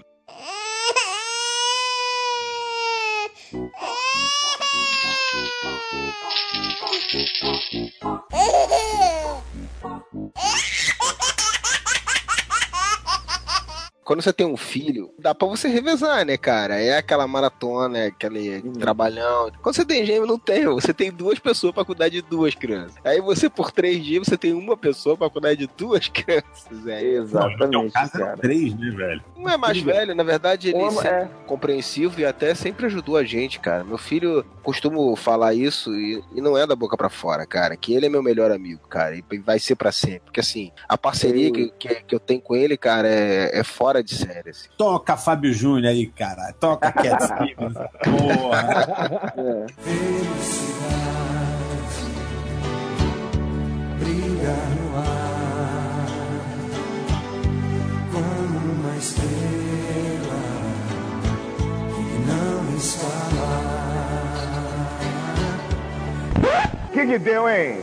É só no meu horário que acontece essa desgraça. Que barbaridade, hein, vai? É cocô, amigo. É muito cocô. As duas fazem muito cocô. É cocô a rodo. Eu peço ajuda na internet. Falo, gente, olha só, eu troco carica por fralda, porque assim, a- com a crise tá tudo complicadíssimo, né? O pior cheiro do mundo é aquele cheiro de lenço umedecido de criança, não é? Automaticamente É o- é o aquilo- aquilo ali é merda, cara. Tem uns lenços assim, você abre, tem mó cheiro de, sei lá, detergente. E detergente vagabundo, assim. Puxa aquele negócio, imediatamente vem todo aquele feedback de trocar fralda, sabe? Eu tenho uma vantagem nisso daí, cara, que meu olfato é muito ruim. Então, assim, os cheiros medianos, assim, geralmente não me afetam. Depois que eu, parei de fumar, eu virei o Wolverine, velho. Ah, é, eu tenho um grande problema que eu, que eu li o livro O Perfume, e aí aquilo acabou comigo. Porque todos os cheiros eu faço relação com alguma coisa. Esse cheiro de lenço umedecido me lembra, obviamente, troca de fralda, que me lembra merda. Pois As é. minhas meninas estão na fase de comer, Exato. de começar a jantar, almoçar e jantar. O cocô mudou Nossa, de uma aí- forma É, que, que, assim, uma fralda não cabe o que elas fazem. Filho engana. Primeira semana que você traz pra casa, você fala: Nossa, eu achei que eu não fosse dormir. Ele tá dormindo pra caramba. Espera entrar na segunda, dormia direto. Dormia Ah, direto. o Fernando- Abudinho. Gente, Faz Eu o lembro. primeiro cocô, você pega e fala assim: Ah, não fede tanto. Espera começar a comer. Cara, eu, eu lembro, eu lembro do, do Fernando quando tava tendo o filho, né? E, e aí a gente falava, não, Fernando, e aí como vai ser as coisas? Não, vai ser tranquilo, pô, porque né, eu vou até gravar com o menino aqui do lado e não sei o Ah. que, tal, tal, tal. Ele gravou com o Luke do lado. Mas agora essa semana o Fernando veio falar pra gente assim, não, eu tô dormindo 8 horas, porque é a hora que eu tenho que dormir agora, porque ele acorda de uma hora da manhã e não dorme mais direito. As coisas mudam. Não, muda, mas vamos deixar claro que eu falei que eu ia gravar e eu fiz. Eu fiz, eu gravei, eu continuei. Quero que eu cito aqui é de Vitória Secret. Parece que era pra abrir um, Pô. um forno e seria um bolo de baunilha.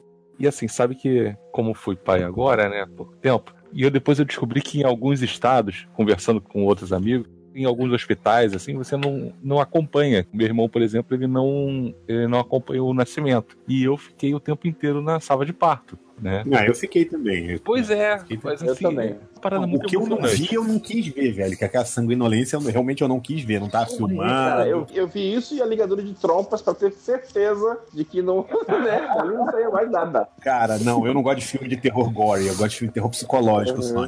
Porra, ó, é, não, então, é- então aqui foi terror gore, né? Porque assim, o Luiz Fernando ele já nasceu cagando, cara.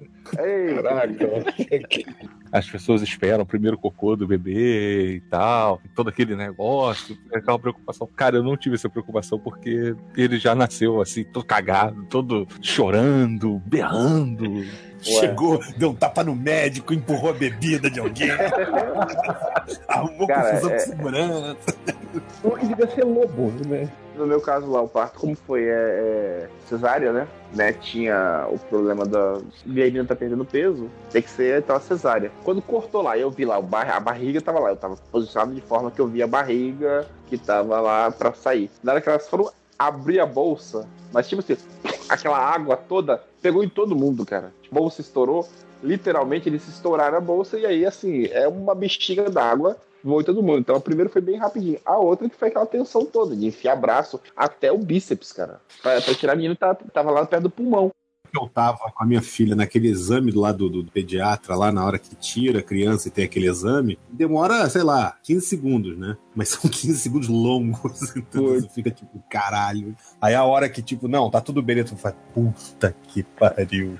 Eu só cheguei lá quando tava tudo preparado. Ela já tava sedada, já tava cortada, já tava tudo, né? Me deixaram esperando lá. Aí pra Ah, poder- aconteceu a mesma coisa né? comigo, eu só entrei pra fazer figuração. E aí o que acontece? O anestesista, caríssimo anestesista, era um cara de dois metros que estava atrás da, da, da assim e medindo as coisas assim e tal, né? O quanto de dose colocar, tal, não sei o quê, e checando as redes sociais, cara. sabe? Tipo, assim, puta, tipo um né, cara? traficante, cara. Um traficantão, assim, sabe? E Mas aí tá lá, é o traficante, Tipo, é o cara da droga. Aí ela chega bem assim pra mim assim e fala: Olha, esse cara vale cada centavo. Eu não tô sentindo nada. Ela falando comigo desse jeito assim. E o cara do lado, falei, sabe que o cara tá do, do lado, né? Ele vai querer cobrar mais. E aí eu só percebi que o cara tava, com, tava preocupado com tudo. Eu só percebi que ele tava vendo essas redes sociais porque as meninas nasceram exatamente durante a passagem da tocha, na frente do hospital. Ele disse assim: Ó, a tocha tá passando por aqui agora. A Ana está em trabalho de parto durante a passagem da tocha em frente ao, ao- ao lugar lá. Olha aí, ó, já tem, já tem um. Essas ganhotas vão ser atletas olímpicas, hein? Vênus e Serena Williams, cara, olha aí. E aí, quando aconteceu da mina não sair, aquele cara de dois metros ajudando a abrir a barriga da você sabe, aquele monstro, pra poder a mulher enfiar o braço pra poder tirar a menina. É uma coisa que eu, não, que eu não passei. Foi parto normal e com 40 semanas que ele nasceu, assim, tipo, ele esperou tudo. Mas isso, mas isso daí foi uma parada foda, porque assim, a gente tava na, na preparação, né? Você vê os preços do- da médica e tal, aí a médica vai e te avisa, olha, o preço é tanto, e aí tem um valor diferenciado, se for feriado, de noite e tal, esse tipo de coisa. Tá bom, podia colaborar, podia nascer de manhã, né? De manhã numa segunda, de manhã numa terça, uma coisa assim. Porra, aí ele nasceu no feriado. De noite no feriado. Já aconteceu aqui que ele caga, né? Vaza da fralda e tal, por algum motivo. É aquele pandemônio, meu Deus, tá acontecendo um caos, assim. Tudo bem, aí você faz tudo aquilo, você tá estressado, aí você olha pra ele e dá aquele sorriso que você sabe que não é nada ainda agora, mas, mas é um sorriso. Pra você é um sorriso. Não interessa o que que é pra você é um sorriso. Aí tu fica, porra, tô de boa. Não, eu falava isso assim, você tá às vezes com a criança à noite, a criança chorando, com cólica, com não sei o quê. Aí você tá dando aquele desespero, cara. Na hora que ela dorme, tu olha e fala assim, ó, oh, tô bonitinho. Pois é. Aqui o que, que a gente faz? A gente embrulha ele, né? Pra ele poder dormir, porque Uhum. que- como é que ele tá fazendo? Ele não tá dormindo durante o dia. Aliás, ele não dorme quando tem sol. A gente começou a trabalhar com a rotina com- depois do banho, né? Então, assim, a gente tá dando banho agora lá por umas 5 horas, 5 e pouco. Que aí depois do banho ele mama. E aí depois de mamar ele vai dormir. Aí, tipo, umas 7 horas, entre 7 e 8 horas ele tá dormindo. Uhum. Aí a gente pega e embrulha ele naquele casulo mágico, que faz alguma coisa que a criança fica sedada ali, né? Sim, aquele que você dobra o pano assim por cima, né? Isso, isso. Pegou Verdade, aquele ele- o bebê mais feliz do mundo, né, cara? Aquele Isso. videozinho. No caso aqui, a gente comprou até um negócio que é de velcro, aí te facilita pra você poder fazer, porque eu não tenho muita Ah, habilidade maneiro, Na época não tinha essa tecnologia. Exatamente, você investe na tecnologia. Aí, pô, a gente pegou isso aí, aí qual é a rotina? Ele pega e dorme lá para 7, 8 horas, por volta de meia-noite a uma ele acorda, vai mamar, depois tem que botar pra rotar, essas coisas todas, então já leva uma hora mais ou menos. Então, tipo, sei lá, acordou meia-noite. Uma hora da manhã ele vai terminar tudo, né? E vai estar dormindo. Aí a gente volta a cochilar. Aí dá duas horas, né? Então, três horas da manhã ele acorda de novo. Aí, mesma coisa, quatro horas ele consegue dormir. Aí a gente volta a dormir. Seis horas ele acorda. E aí ele não quer mais dormir. Amanheceu. E amanheceu e não gosta de dormir. Ele não gosta Cara, de dormir com a luz. Coisa estranha, né, cara? Uma pessoa que quer ficar acordado quando tem luz, né? Ah, Tá reclamando do É uma pena, cara? é uma pena, é uma pena que ele não vai ser desenhista de quadrinhos, né, cara? Porque desenhista de quadrinhos precisa passar a noite acordado, que nem eu tô aqui. A Sofia chegou em casa, perdemos aquela coisa que vocês falaram assim, ah, o comecinho, né? O comecinho ela passou na UTI. Então quando ela chegou em casa, ela chegou naquele momento crítico. Mamadeira e troca a cada duas horas. E aí, quando a Mina chegou em casa, Guilhermina, ela chegou já 45 dias depois. Não, não, 30 dias depois da irmã chegar. E aí, ela já estava de 3 em 3 horas. A gente estava tentando fazer o seguinte: olha, não tem como ficar os dois acordados, porque senão os dois vão morrer.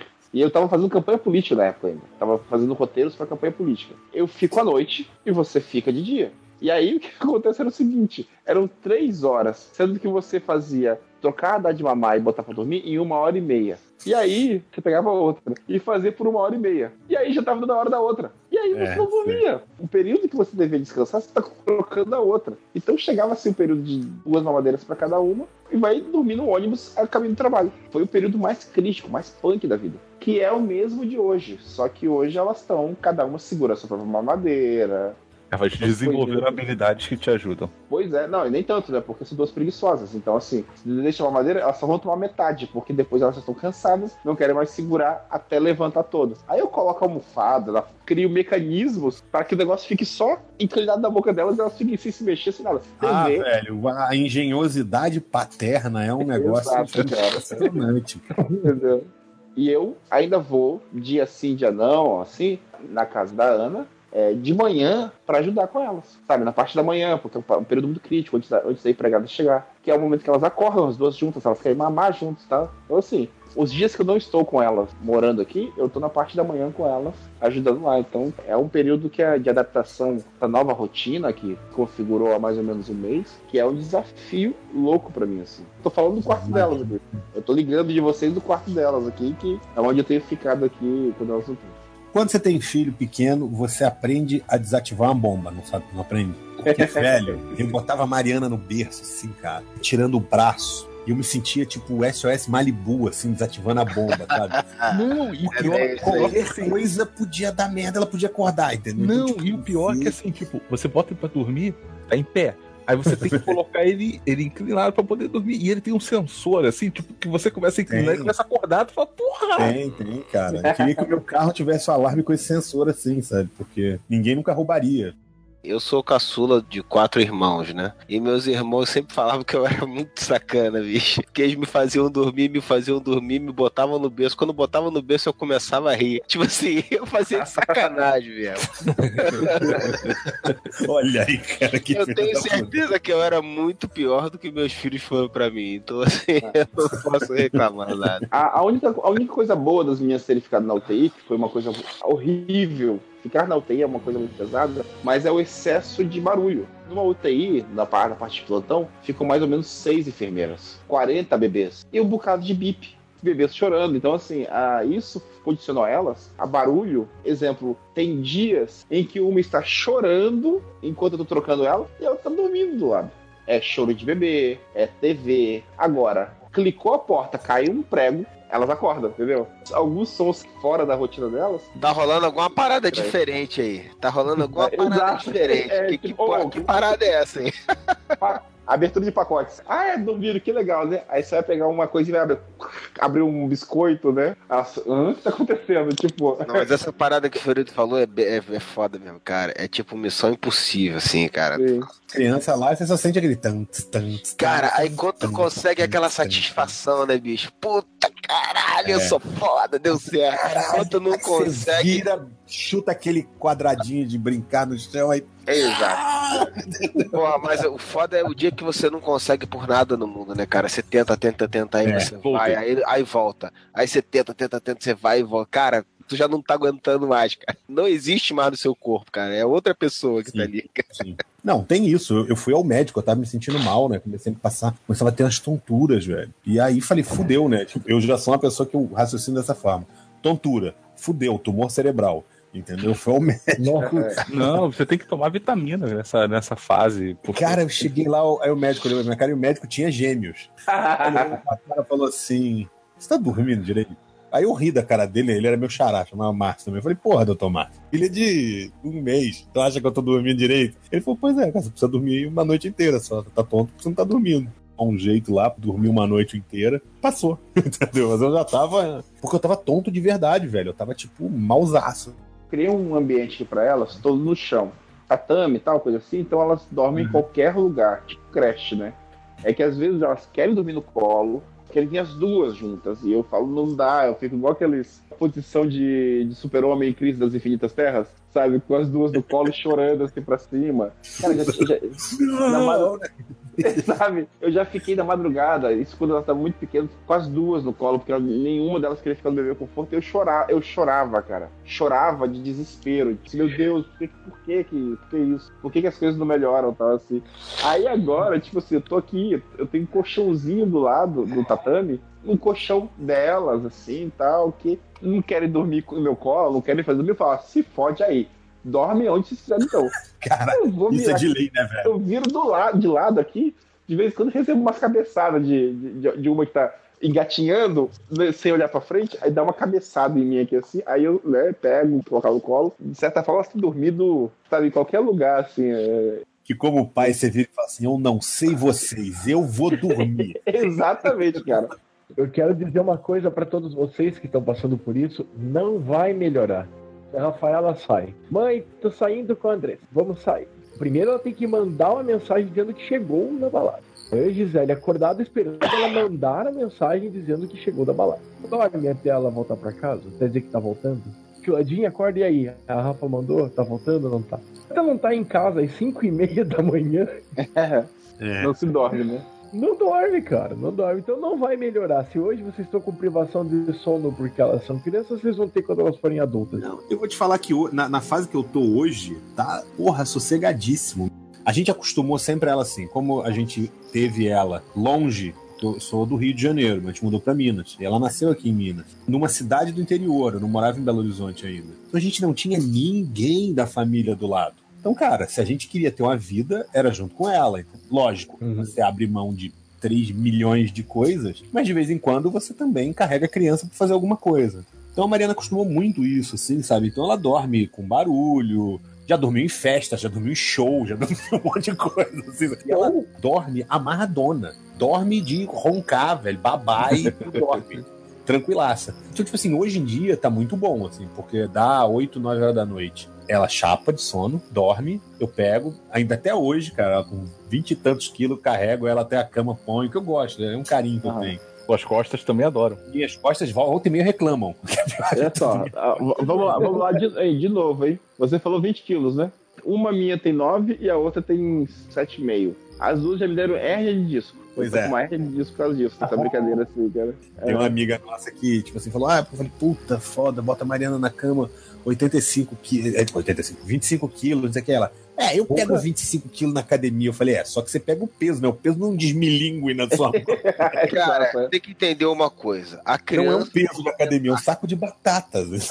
a criança dormindo no seu colo, ela não tem o peso da balança, bicho. Ela Não, pensa ela pesa- muito é mais. quatro vezes mais, com certeza. é, é uma, é uma lei da gravidade isso. Dando mamar, já, já desenvolvi tendinite, cara. É foda. Tendinite, cara. Eu- agora eu deixava nas coxas. Eu falo assim, olha, filha, não dá mais pra segurar você no, no braço, não. Deixa na, deixa na coxa, fica vendo TV lá e mamadeira, seguro um pouquinho pra não doer muito o braço. O problema dela é o seguinte, ela é extremamente diurna, eu e minha esposa somos totalmente notívagos, assim, sabe? Então ela deu 6, 7 horas da manhã, ela abriu os olhos e acabou. No início a gente ia acabar acordando junto com ela, então a gente acabava revezando. Vai você hoje, amanhã vou eu. Só que hoje em dia ela, pô, ela já tá com quase 7 anos. Ela pega o controle da televisão, liga na TV, liga o Netflix, liga não sei o que, liga tudo. o máximo que eu deixo pra ela ali é ainda um copinho com leite ali pra ela pronto já. E ela é de boas, assim. Atualmente, realmente, eu não posso reclamar, não, que dá pra dormir legal, assim, sabe?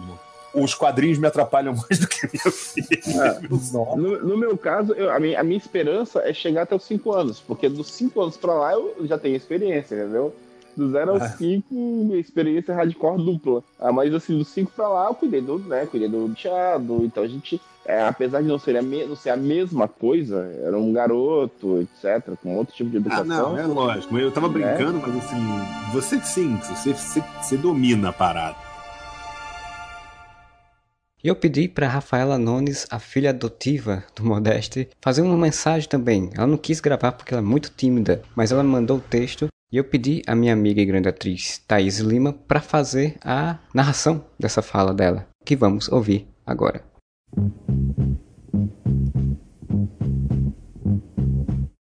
Eu nunca mais vou esquecer da mãe, que um dia normal da semana no qual você não viria para onde hoje é nossa casa, me manda um print falando: "Rafa, Luiz quer saber se você o aceita como seu pai". E você todo tímido foi no Facebook e colocou: "Rafaela Nunes, Luiz Carlos Júnior Modeste deseja ser seu pai. Aceitar ou recusar?".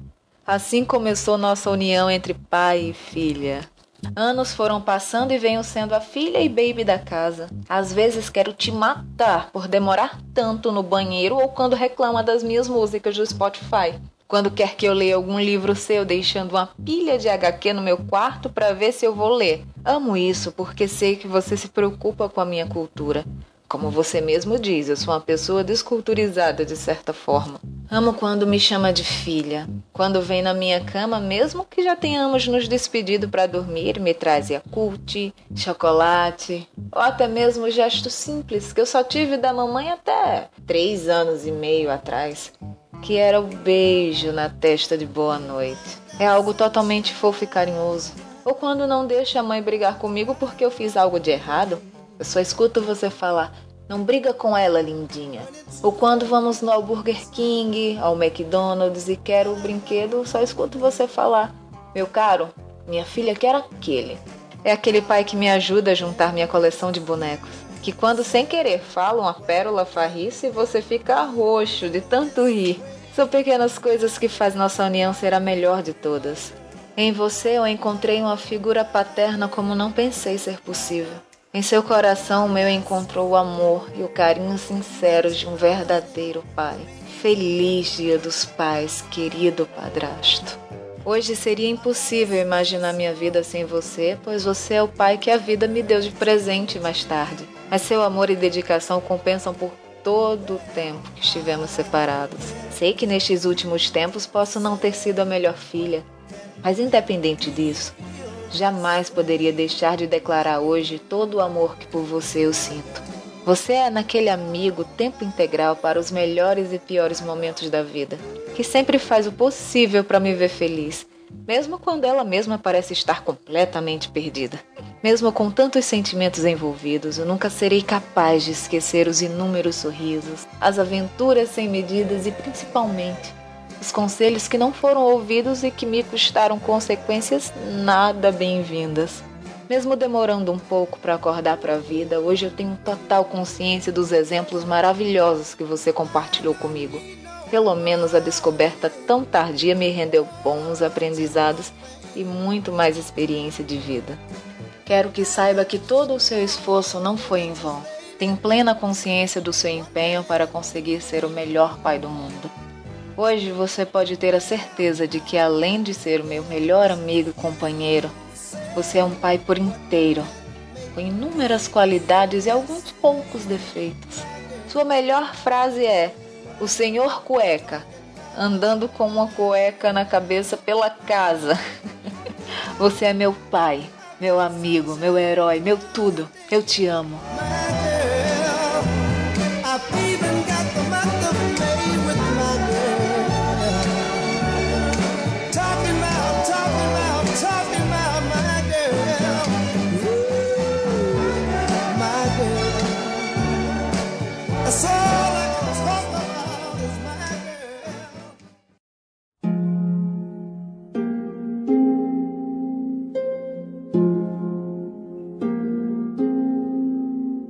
Tenho amado, cara. Eu tenho amado muito, assim, muito orgulho. Você passa a vida inteira falando que você não faz nada direito, né? Aí tu olha pra duas coisas lindas assim e fala, pô, cara, pelo menos isso. Sou foda. Exato, né? Eu não tenho a experiência de ter mais de um filho, mas a gente tem comparações de duas crianças, que o meu irmão teve uma filha com diferença de quatro meses pra minha filha. Só que em outra cidade, né? Só vê de vez em quando. É exatamente a situação do Fernando com o irmão dele. É, o meu irmão teve o primeiro filho também. Ele agora tá com oito meses, então são seis meses de diferença. Mas ele tá em outra cidade? Tá em outra cidade, ele tá em São Paulo, É. eu tô no Rio. Uma vez eu liguei pro meu irmão e falei, porra, minha filha é um gênio. Aí ele, tipo, como assim? Eu falei, ela botou a chupeta sozinha na boca. Porra! eu acho que o impressionante de filho pequeno é que você olha e fala, cacete, essa coisinha, ela é completamente indefesa, velho. Você vê filho de animal, por exemplo, sabe? Filhote de cavalo que tá andando no mesmo dia. Você olha uma criança e você fala, cara, ela não precisa fazer nada, nada. Você- Ela é de- totalmente dependente da gente. E aí, quando você vê esses pequenos desenvolvimentos, sabe? A gente chegava e falava, nossa, ela virou sozinha no berço. Uma época que o neném não vira no berço, né? Exato, é, exato. Eu vi ela pegando a chupeta assim, botou a chupeta na boca. Eu, puta que pariu, é uma gênia. Tá, ho- hoje com 10 meses eu preciso, eu preciso brigar com a Sofia pra não tomar a chupeta da irmã. Né? Pois é, não, é o que eu tô falando. Você começa a se achar. Ai, que bonitinho, tá roubando a chupeta da irmã. Larga a chupeta da irmã. É, esse é o problema, né? Que essa de vez em quando tem que se segurar pra não rir ou não achar bonitinho quando tá Porra, falando nem, errada. nem né? me fala em chupeta, cara, porque aqui o, o Miguel é o maior destruidor de chupeta que existe no universo, cara. Você começa a comprar aquela chupeta cheia de sacanagem, né? Pô, essa chupeta de uma marca, mas, cara, no final você compra a chupeta mais Zé Ruela que existe. Porque foda-se, ele vai destruir isso em um dia, cara. E aí o que acontece? O outro não, né? O Davi não. O Davi ficava de boa. Só que ele roubava a do irmão porque a dele já tava toda esculhambada. Caraca, Cara, eu gastei muita grana com chupeta, bicho. Muita grana com chupeta. A Sofia, mais velha, mais alta, né? Assim, seis dentes na boca. Dois, dois apontando, quatro aparentes. Eles não estão ainda todos pra fora, mas nascendo seis dentes. A outra tem dois fiozinhos branquinhos de que vão nascer em algum momento dois dentes. Cara, aí de cabeça, você fala, cara, quando esses dentes nascerem, vai estragar as coisas, igual né, vai passar por essa- esse aperto. Ela já tá ensaiando morder todo mundo, morder ombro, morder braço. Eu falei, caraca, esse negócio quando sair vai ser, vai ser capeta, viu? Vai sair, fodeu o barraco, né, cara? Exato, porque ela, se ela já tá na intenção, se ela já tá na maldade, imagina quando isso aí. E são meus dentes, cara. Eu conheço meus dentes. Aos sete anos de idade, correndo pelo lugar lá da- do recreio na escola, fugindo do cara, eu tava de boca aberta, assim, rindo, né? Do mesmo cara, daquele mesmo cara. Da mesmo maldito lá. Eu tava, eu tava assim, de boca aberta, não sei porquê, gritando, não sei o quê. Que até hoje eu lembro o nome do cara, Hudson. Cravei os dois dentes na testa dele. Trombei com o Hudson. E aí sangrou, igual um louco, assim. É é uma cena que eu não consigo tirar na cabeça. Ele sangrou. Seis anos depois, sete anos depois, eu virei entregador de conta de luz através de um programa da companhia de energia. Pregavam menores para fazer por meio expediente essa entrega. E aí, assim, já não morava no bairro, morava no bairro vizinho, tal, morava em outro, outra cidade. Eu fui fazer a escala no bairro onde eu nasci. E aí eu tô passando pelo lugar, eu vi um garoto de 15 anos na porta da casa, e aí eu reparei os dois risquinhos na testa do cara. Eu, Eu lembrei do cara por causa dos riscos. Esses dentes são potentes. Então lá, cara, a, a maiorzinha que tem aparentemente mais DNA meu, com as duas presas apontando e querendo morder todo mundo, cara. Nunca deixa o Estevam te morder. É, o Hudson também lembra de você até hoje, Estevam. Todo Exato. dia que ele se olha no espelho, ele lembra aquele Cara, é desgraçado. Se você tem do cara que te batia, ele tem de você. É, meus dentes, como meus dentes são levemente separados, são dois riscos na testa, assim, cara. É, é... Eu falei, Hudson! Hudson, ele fala, ah, filha da. Você lembra de mim? Como poderia esquecer? Todo dia que eu olho no espelho. Você devia ter aproveitado esse momento, virado pro cara que fazia bullying com você e falar: Tá vendo o que eu fiz com ele? Corre, filha da puta, corre! Pois é, eu fiquei tão é o apavorado. E próximo. aí, O apelido do moleque a infância inteira foi Monstrinho Crack. Cara, eu tô ouvindo vocês falando das experiências de vocês com criança pequena e tal. Hum, Não vou dizer que me fez muita falta, porque eu passei muita coisa disso com o João. Mas é diferente, cara. É muito, muito, muito diferente agora que a responsabilidade é tua mesmo. assim. Acho que o que mais mudou pra mim foi a sensação de prioridade. A maturidade bateu na minha cara com esse senso de prioridade. assim. Eu saio com a Gisele, a gente vai. Ah, ela fala de comer alguma coisa. Tá, mas a gente vai levar pra Rafaela? Vamos no Mac, vamos. A gente vai levar alguma coisa pra Rafa? Não é mais comprar o meu quadrinho que eu gosto, não é mais ir no cinema do filme que eu quero, é trazer as coisas que precisa pra casa. Daqui a pouco ela começa a trabalhar, sai de casa e deixa vocês aí. É, a vida, ué, fazer Mas o é a missão né? cumprida, né? A missão, a missão é essa, né? Não, deve, eu imagino que deva ser doloroso pra caralho. Mas. Faz parte da vida. Fiquei 10 dias em Vitória, aproveitei um evento que eu tive em Vitória, fiquei 10 dias em Vitória, e depois eu tinha que pensar em como fazer, me organizar minha vida, né? Foi os piores momentos. É muito trabalhoso, é complicado, assim, é, criar duas crianças com a mesma idade, ao mesmo tempo, novinhas, extre- extremamente dependentes. Vitamina, tem que saber o quanto que dá, tem que saber todas essas coisas assim. Mas ficar longe, ficar longe disso, é, foi uma coisa que me, me doeu pra caramba. assim. E também foi isso que, que, que, assim, conseguiu me fazer também motivar a conseguir me organizar, ter uma casa, conseguir construir um ambiente para recebê-las, é um grande incentivo também. Eu acho Você que gente- exige de si mesmo mais do que você exigiria se estivesse sozinho, né? Exato, exato. A evolução mesmo. Há uma evolução. Eu, antes disso, tinha a coisa da, da, da minha mãe. Como a gente veio de uma família muito pobre, assim, uma das grandes coisas que eu falei, pô, se minha mãe morrer sem ter a casa dela, eu vou ficar muito mal. Eu vou ficar muito mal. E acabou acontecendo. Mo- Morreu morando de aluguel, morando não na casa dela, coisa assim. Há uma sensação complicada de, de, de falhar. E aí, quando você tem os seus filhos, o seu comprometimento parece muito maior. Com esses, eu não posso falhar. Então é uma cobrança diária, é uma cobrança de estar junto, de estar perto, de fazer as coisas acontecerem, de, de ter paciência, tentar não cometer os erros que foram cometidos com, com o Miguel. E, e é uma palavra que eu tenho usado sempre, atualmente, é um desafio. Todo dia você é desafiado a fazer melhor. Cada dia eles, elas estão um dia a mais no mundo, elas estão aprendendo mais, elas estão mais expostas. Não é uma rotina, é fazer uma coisa nova. Até porque você precisa fazê-las evoluir. Eu acho que Fiorito com certeza deve saber. A gente não consegue saber como é que faz essa criança que fica falando pá, pá, pá, pá, pá, pá, pá, pá, pá, pá, pá, pá, pá, pá, falar papai. Sim, sim, sim. sim. Entendeu? E te pedir alguma coisa, sabe? E fazer essa ligação. Eu não consigo lembrar que ela deixou de girar para poder se arrastar para depois engatinhar. E eu não sei como eu vou fazer para que ela ande, porque eu já estou colocando ela em pé, solta um pouquinho, faça alguma coisinha com ela, faça uma brincadeirinha com ela, mas sabe assim, não existe a técnica. A criança não vem com manual, né, cara? É Exato. foda. E, aí- e aí você pensa, como é que essa pessoa pequena cada coisa que vocês falam aí, eu vou colocando no plural e me desespera, sabe? Ou me agrada, ou, ou- ou eu fico rindo. Faço isso diariamente no grupo do Telegram do Areva. Porque o Fernando tá parado e fala, ah, velho, sério, tá bom, é. é, Exato, aham, é. Eu sei o que você tá falando, é. Eu fiz em dobro, pô. é. Exato. Você acha que tem problemas? Mais complicadas com criança quando é bebezinho assim no início é, é você conseguir ter esse discernimento do que diabos está faltando agora. Por que está chorando? Ele, Né? Uma preliminação, né? Você acha que você pegou as manhas e tem dia que não, nada tá funcionando, bicho. E aí tu fala assim, Exatamente. caralho, e agora? Chorando porque sim, né, cara? É, no The Sims era bem mais fácil. Olha, eu vou te falar que tinha um livro que me ajudou bastante, viu? O livro, inclusive, descrevia o choro da criança. Não funcionou todas as vezes, mas assim, ajudou bastante. Era uma loteria divertida, né? É engraçado porque você vai ver em programa de televisão que eles dão como se fosse exatamente um, um receitazinha, né? Não, se ela chorar desse jeito, e pausando e não sei o que, é, é pra isso. Não é ciência, é arte. cara. Tem que ter sensibilidade.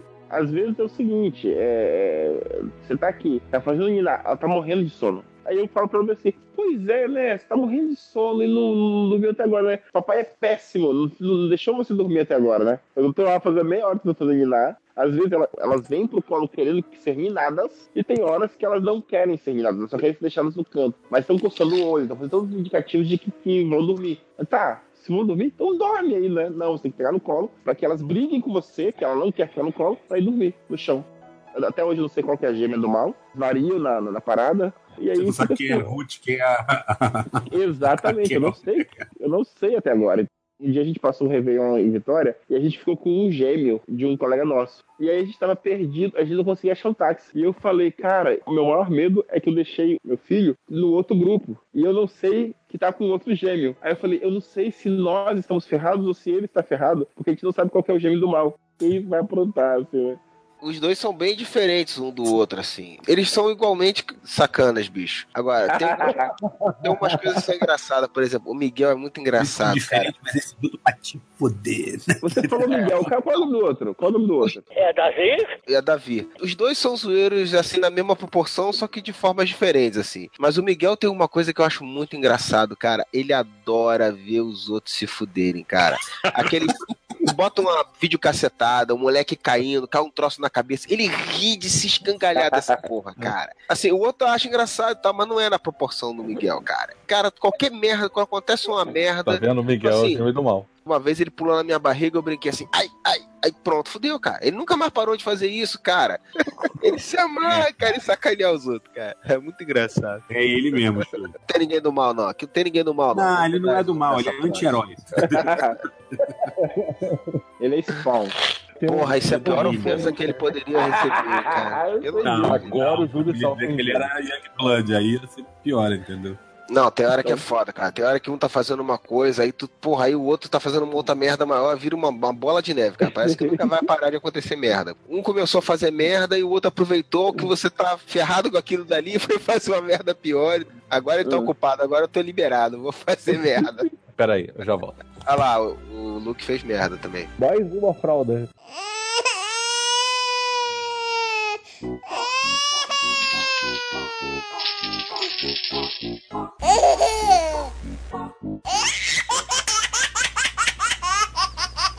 Rafael tem filme do João, cara. Ah, porque você só fala do João, você gosta só do João, não toma uma banho. Cresce e não muda. As coisas continuam a mesma coisa. Na minha família, o meu irmão mais velho, ele, ele era tido por ele ter sido o primeiro e eu ter sido o último. Todos os irmãos do meio, que são quatro, achavam que nós éramos os, os preferidos, assim. Tu acha que o outro é sempre o preferido, né? Você nunca acha que você é o preferido. né? Eu vou falar uma coisa aqui que eu não poderia estar registrando isso em podcast, tá? Mas eu vou falar. É engraçado comigo, cara. o preferido da minha mãe. Não, não. É, é óbvio, é óbvio que eu não tenho preferido, né? Nos meus três filhos. Nenhum pai tem. Depois, quando você vira pai, você entende que esse tipo de cobrança pra você ter dos teus pais é meio estúpido, assim. Teu amor é igual e tem características diferentes em cada um deles. Então não tem isso. Você não consegue ter um preferido. Mas assim, é engraçado, cara, porque o, o meu mais velho, ele adora os irmãos, né, cara? Ele ajuda a gente pra cacete isso negócio que eu falei mais cedo, vocês ficaram me sacaneando aí, do que eu falo dele, eu falo isso pra ele. Ele se sente mal de eu estar falando isso pra ele, porque ele sente como se eu estivesse menosprezando os irmãos dele, entendeu? Em defesa dos irmãos dele, eu tô falando que ele vai ser meu melhor amigo pra sempre e tal. E aí eu É. tenho que explicar pra ele, filho, não, não se trata disso, cara. Não é que eu gosto mais de você do que dos outros. Não sinta assim, é porque a gente tem uma ligação que é diferente, porque você veio antes, porque você ajuda a gente com eles, então não tô falando mal dos irmãos? O cuidado dele com eles, esse carinho dele com eles é, é muito maneiro. Por isso que eu falei que a gente vai ser responsável por 50% dos problemas psicológicos dos nossos filhos. Você foi falar pra ele, eu gosto, assim, você tem uma ligação especial, aí ele vai ficar se sentindo mal. Chegando um adolescência dizer pros irmãos, né? Ele, ele gostava mais de mim do que vocês. Ele, ele... Cara, ele vai ter que mudar muito de personalidade pra poder chegar nesse ponto de fazer isso, cara. Eu vou te falar uma parada que todo mundo falava e eu achava tipo, ah, nega é foda. E, cara, é verdade. Passa rápido pra caralho. Sim, sim. Pois é, né? Não, Eu olho pra minha filha hoje, cara. Minha filha tá uma moça, velho. Tá, tipo assim, ela se arruma. Eu sei que isso hoje não é consolo pra você, tá, Estevão? Nem pra você, nem pro Fernando. Eu sei que você não vai acreditar no que a gente tá falando. Mas vai chegar um momento em que você vai ter exatamente essa sensação. Puta, mas foi muito rápido. No meu primeiro casamento, eu vendi, eu vendi para um amigo meu, colecionador, duas edições do, Tico Tico, de 1940 e poucos, assim, para poder financiar meu casamento. Comprar umas coisinhas pro casamento. E ele falou bem assim, cara, você vai estar fazendo a maior loucura da sua vida. Não adianta o que eu te falar agora, você tá fazendo a coisa mais louca da sua vida e pode ser que em algum momento você desista disso. E eu acabei me divorciando, né, tempos depois. E aí é a mesma coisa das crianças, assim, de falar assim, não, a experiência é louca, passa depressa, e eu tenho plena convicção que essas coisas vão acontecer de verdade, porque mas ao mesmo tempo é inconcebível como é que essas coisinhas pequenas elas vão gesticular, ganhar suas próprias opiniões, como é que elas vão desenvolver, sabe? Quando você tá grávido, né, digamos assim, todo mundo só te conta catástrofe. Isso é verdade. Ah, você nunca mais vai assistir televisão. Você nunca mais vai transar com a sua mulher. Você nunca mais vai dormir uma noite inteira. Mentira, cara. É mentira. Nego coloca um terror filho da puta. Cara, não é 20% do que neguinho fala que é.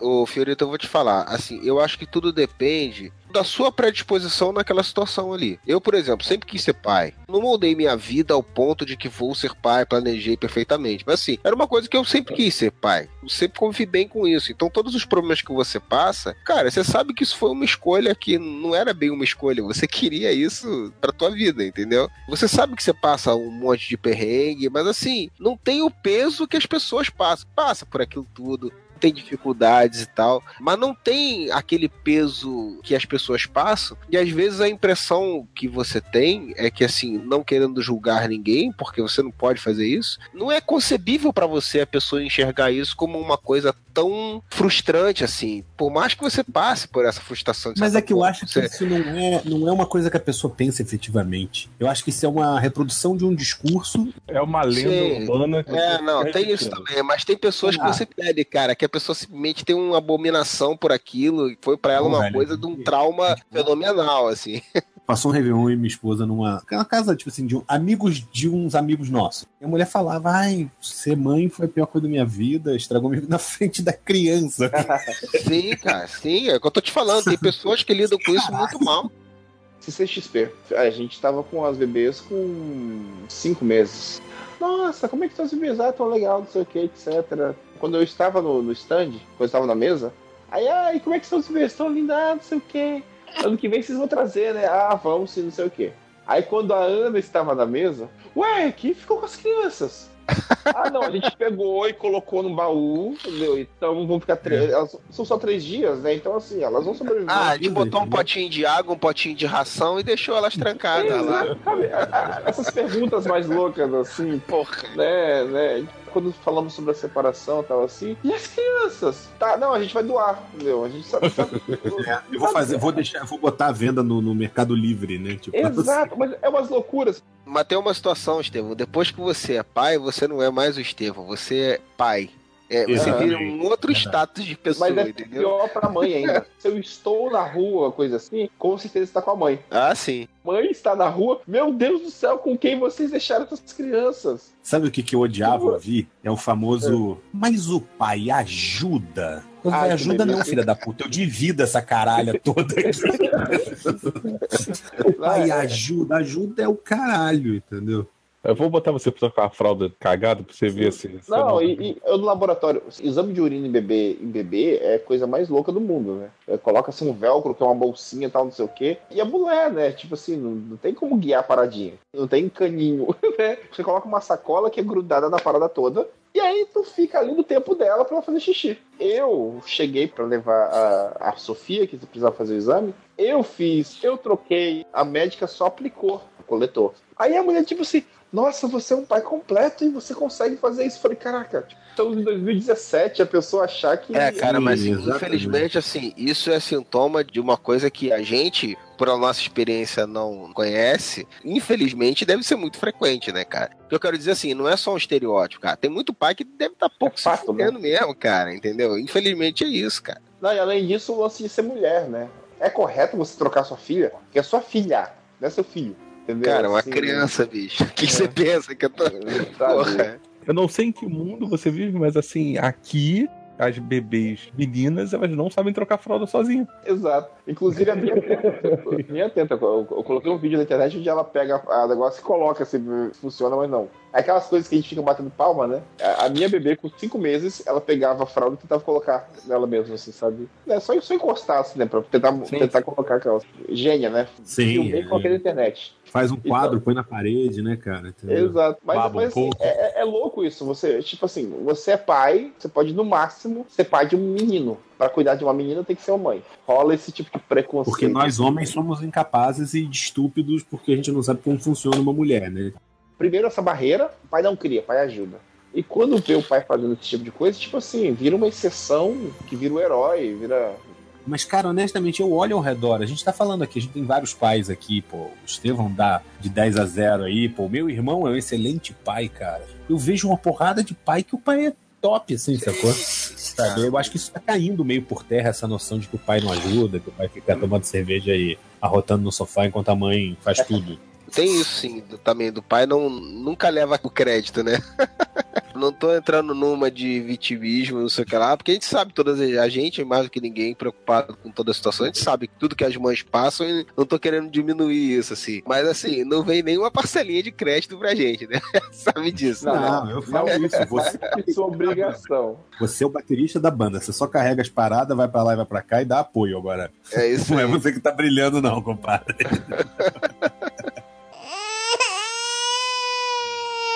え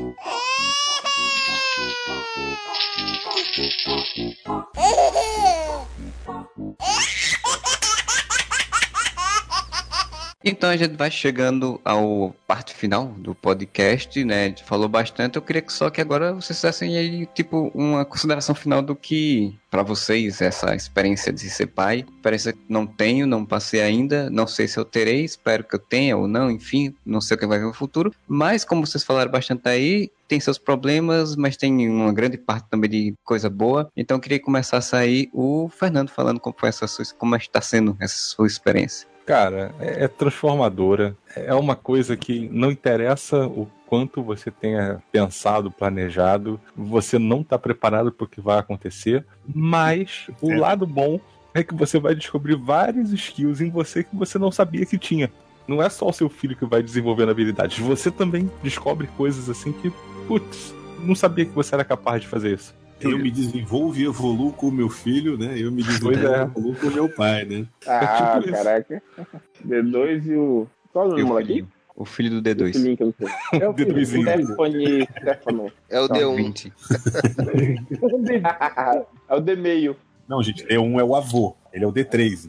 Eu acho que a gente já falou praticamente tudo aí, mas é isso, né, cara? É a experiência de você conviver com uma outra pessoa e, e- e acompanhar o crescimento dela, né? E ser um coadjuvante nisso daí, né, cara? É uma outra pessoa com vai ter suas próprias características. E assim, eu acho muito legal assim de ser pai. Você realmente uma coisa que fo- falou isso aí é você também se adaptar a isso, né? Se adaptar à, à pessoa, não querer se impor, né? Claro, tem a questão de autoridade que é necessária, mas eu digo assim, se impor que aquela pessoa seja moldar aquela pessoa do jeito que você, porque não, não vai funcionar isso, bicho. Você tem que reconhecer as características e, e, e tá junto. É isso. Não esperava que acontecesse o que aconteceu. Quem diria que um namorico, que um flerte ia fazer minha vida virar de cabeça para baixo como virou. Em vez de uma mulher que mudou minha vida, duas mulheres mudaram minha vida, me tornaram uma pessoa melhor, me tornaram um homem melhor. Mas eu só tive porque eu também tive um pai genial, meu super-herói. Agora toca a música do, era do Fábio Júnior. É, era agora que tocava a música.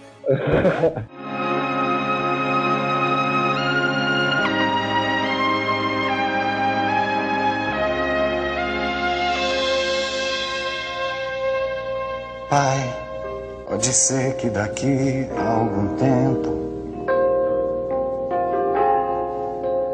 haja tempo pra gente ser mais.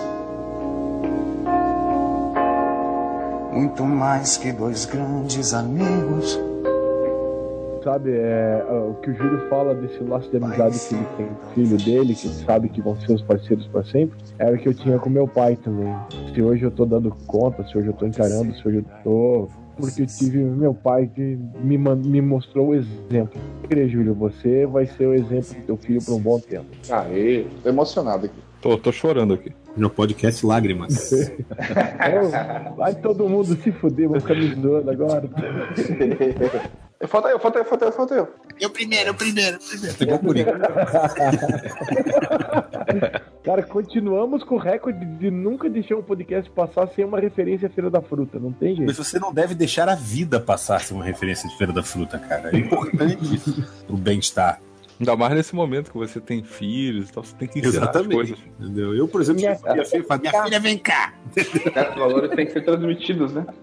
Exatamente. Eu queria agradecer também a presença do senhor Márcio Fiorito. Fala aí sua- suas considerações. Se quiser fazer algum jabá também, mas já é da casa, todo mundo que ouve já sabe. Já. Mas se quiser fazer, pode fazer. Só quero dizer que minha filha é um gênio, entendeu? Eu, sabe? Não, mas é, é sério, cara. Tipo assim, eu acho que é uma experiência, como o Fernando falou, ela muda a gente mesmo, é, é sensacional, sabe? Não interessa como ela venha, sabe? Seja filho de outro casamento, filho nosso, gêmeos, menino, menina, planejado ou não, entendeu? Sabe? Eu acho que é uma experiência que a gente, quando você passa, você muda. Mas eu também acho que é uma experiência que, se você tem a oportunidade de planejar, claro, porque às vezes acontece de não, não deu, né? Como diria o Kiko, não deu, aconteceu, entendeu? Mas se você puder planejar, pensa se é isso que você quer. É um sacrifício grande. Se você tá disposto a ser pai mesmo, não vai pela onda da sociedade. Preciso ter filho. Não precisa, velho. Não tem que ter filho. Eu sei que a gente sofre isso muito menos do que as mulheres. Então, as mulheres sofrem isso muito mais. De, tem que ter filho. Eu tive, pra mim, foi uma experiência sensacional. Mas é trabalhoso, cara, é puxado, assim. Não dá pra quantificar, eu falo sempre isso. As pessoas que não têm filhos, eles não acreditam, um, quão cansativo é, porque é muito mais cansativo do que você imagina. Sabe? Não é cansativo do tipo, tô doente altos. Não, velho, você tá doente, levanta aí, compadre, faz alguma coisa, sacou? Não tem doente aqui. E a outra coisa, tipo assim, não dá pra quantificar a satisfação que você tem em ter um filho. Não dá, cara, sabe? Eu, eu não conseguiria explicar se eu voltasse um tempo. Sabe escaninho, assim, que você tem pra guardar as coisas? É tipo assim, amor de pai, amor de mãe, amor de irmão e amor de filho. É, você ganha um, um slot novo, assim, de escaninho, assim. E, e é um amor muito mais forte, sabe? A satisfação que você tem de ver teu filho, de você brincar com teu filho, sabe? Da minha filha chegar, de quando eu vi, corre na cama e me dá um beijo de manhã, cara. Ela mesmo pergunta, minha filha tem mania disso, ela fica pra mim assim, pai, não é verdade que você me não me trocaria por dinheiro nenhum no mundo? Entendeu? E é verdade, cara, você não troca por nada. Aí você fala, estamos falando de quanto, filha? Eu ainda não cheguei dê nessa valores. mas um dia eu vou falar. É, me dê valores. Vamos, vamos tratar de valores. Acho que se eu fizer ela vai no máximo chorar, entendeu? Assustada. Quando ela chegar numa fase mais velha, eu vou mandar essa só de zoeira. Mas é verdade, você não troca. E queria agradecer também a presença do senhor Estevão Ribeiro, e voltou a gravar com a gente depois de um bom tempo. E se quis, faz as suas considerações aí, quiser fazer seu jabá, alguma coisa, e eu acho que você precisa realmente fazer, né? Porque você tem todo Pois é, olha só, né? Ó, gente, ó. Primeiro, assim, agradeço pra caramba. Não tenho gravado por motivos de gêmeas. Por motivos de filhas maior, né? Tipo, Exato. Grande desafio, imensa responsabilidade, mas elas vieram na hora certa. Tivemos duas perdas na família muito grandes, assim, que eu acho que se a gente não tivesse essas meninas, minha mãe foi embora, meu meu sogro foi, foi embora, e assim a gente teve um ano muito complicado e elas vieram para dar um tipo de norte pra, pra, gente. Então, assim, eu agradeço muito. É muita responsabilidade até para elas isso, mas assim, é o que tem nos levado para frente. Eu sou um cara que, assim, todo momento complicadíssimo com relação a tudo. Então, assim, a gente vai fazer uma campanha de aniversário para elas, troca de caricaturas por fraldas. Eu tô assim, eu trabalho por fralda. com essa crise, tá desse jeito tirinhos, passarinhos, sabe, temáticas em troca de fraldas para poder ver se a gente consegue, porque assim, é elas são um poço sem fundo, tomam um, leite especial, são gêmeos, então é um leite que, uma lata de leite de, de 40 conto que vai em 3 dias para as duas. Consequentemente, o tanto que entra é o tanto que sai. Então, o que ela gasta comendo, gasta também com fralda. Me acompanhe no meu Facebook pessoal, Estevão Ribeiro, Facebook dos Passarinhos, a Razões para Criar o Dragão, que é um projeto relativamente novo, que o pessoal tem gostado pra caramba, que são tirinhas sobre dragões. Procurem os livros da Aquária Editorial, porque cada livro que vocês comprarem lá também é uma ajuda pra gente também, tá bom? Falou, obrigado, pessoal. A gente vai chegando então ao fim desse podcast. Espero que vocês tenham curtido. Se você quiser mandar um e-mailzinho pra gente aí, é contato.areva.com, dizendo aí se você for pai ou que tipo de pai você é, ou se você não é, mas você pretende ser, enfim as ouvintes também, falando sobre tem filhos, não tem filho, como é a questão de ser mãe também, e a relação de pais dos maridos que foi, enfim. Ou você deixa lá no comentário no nosso site, né, areva.com, ou no Facebook, Twitter, a gente tá por lá, você encontra nossos perfis. Aí é só deixar sua opinião. Então, bom final de semana para todos e whatever!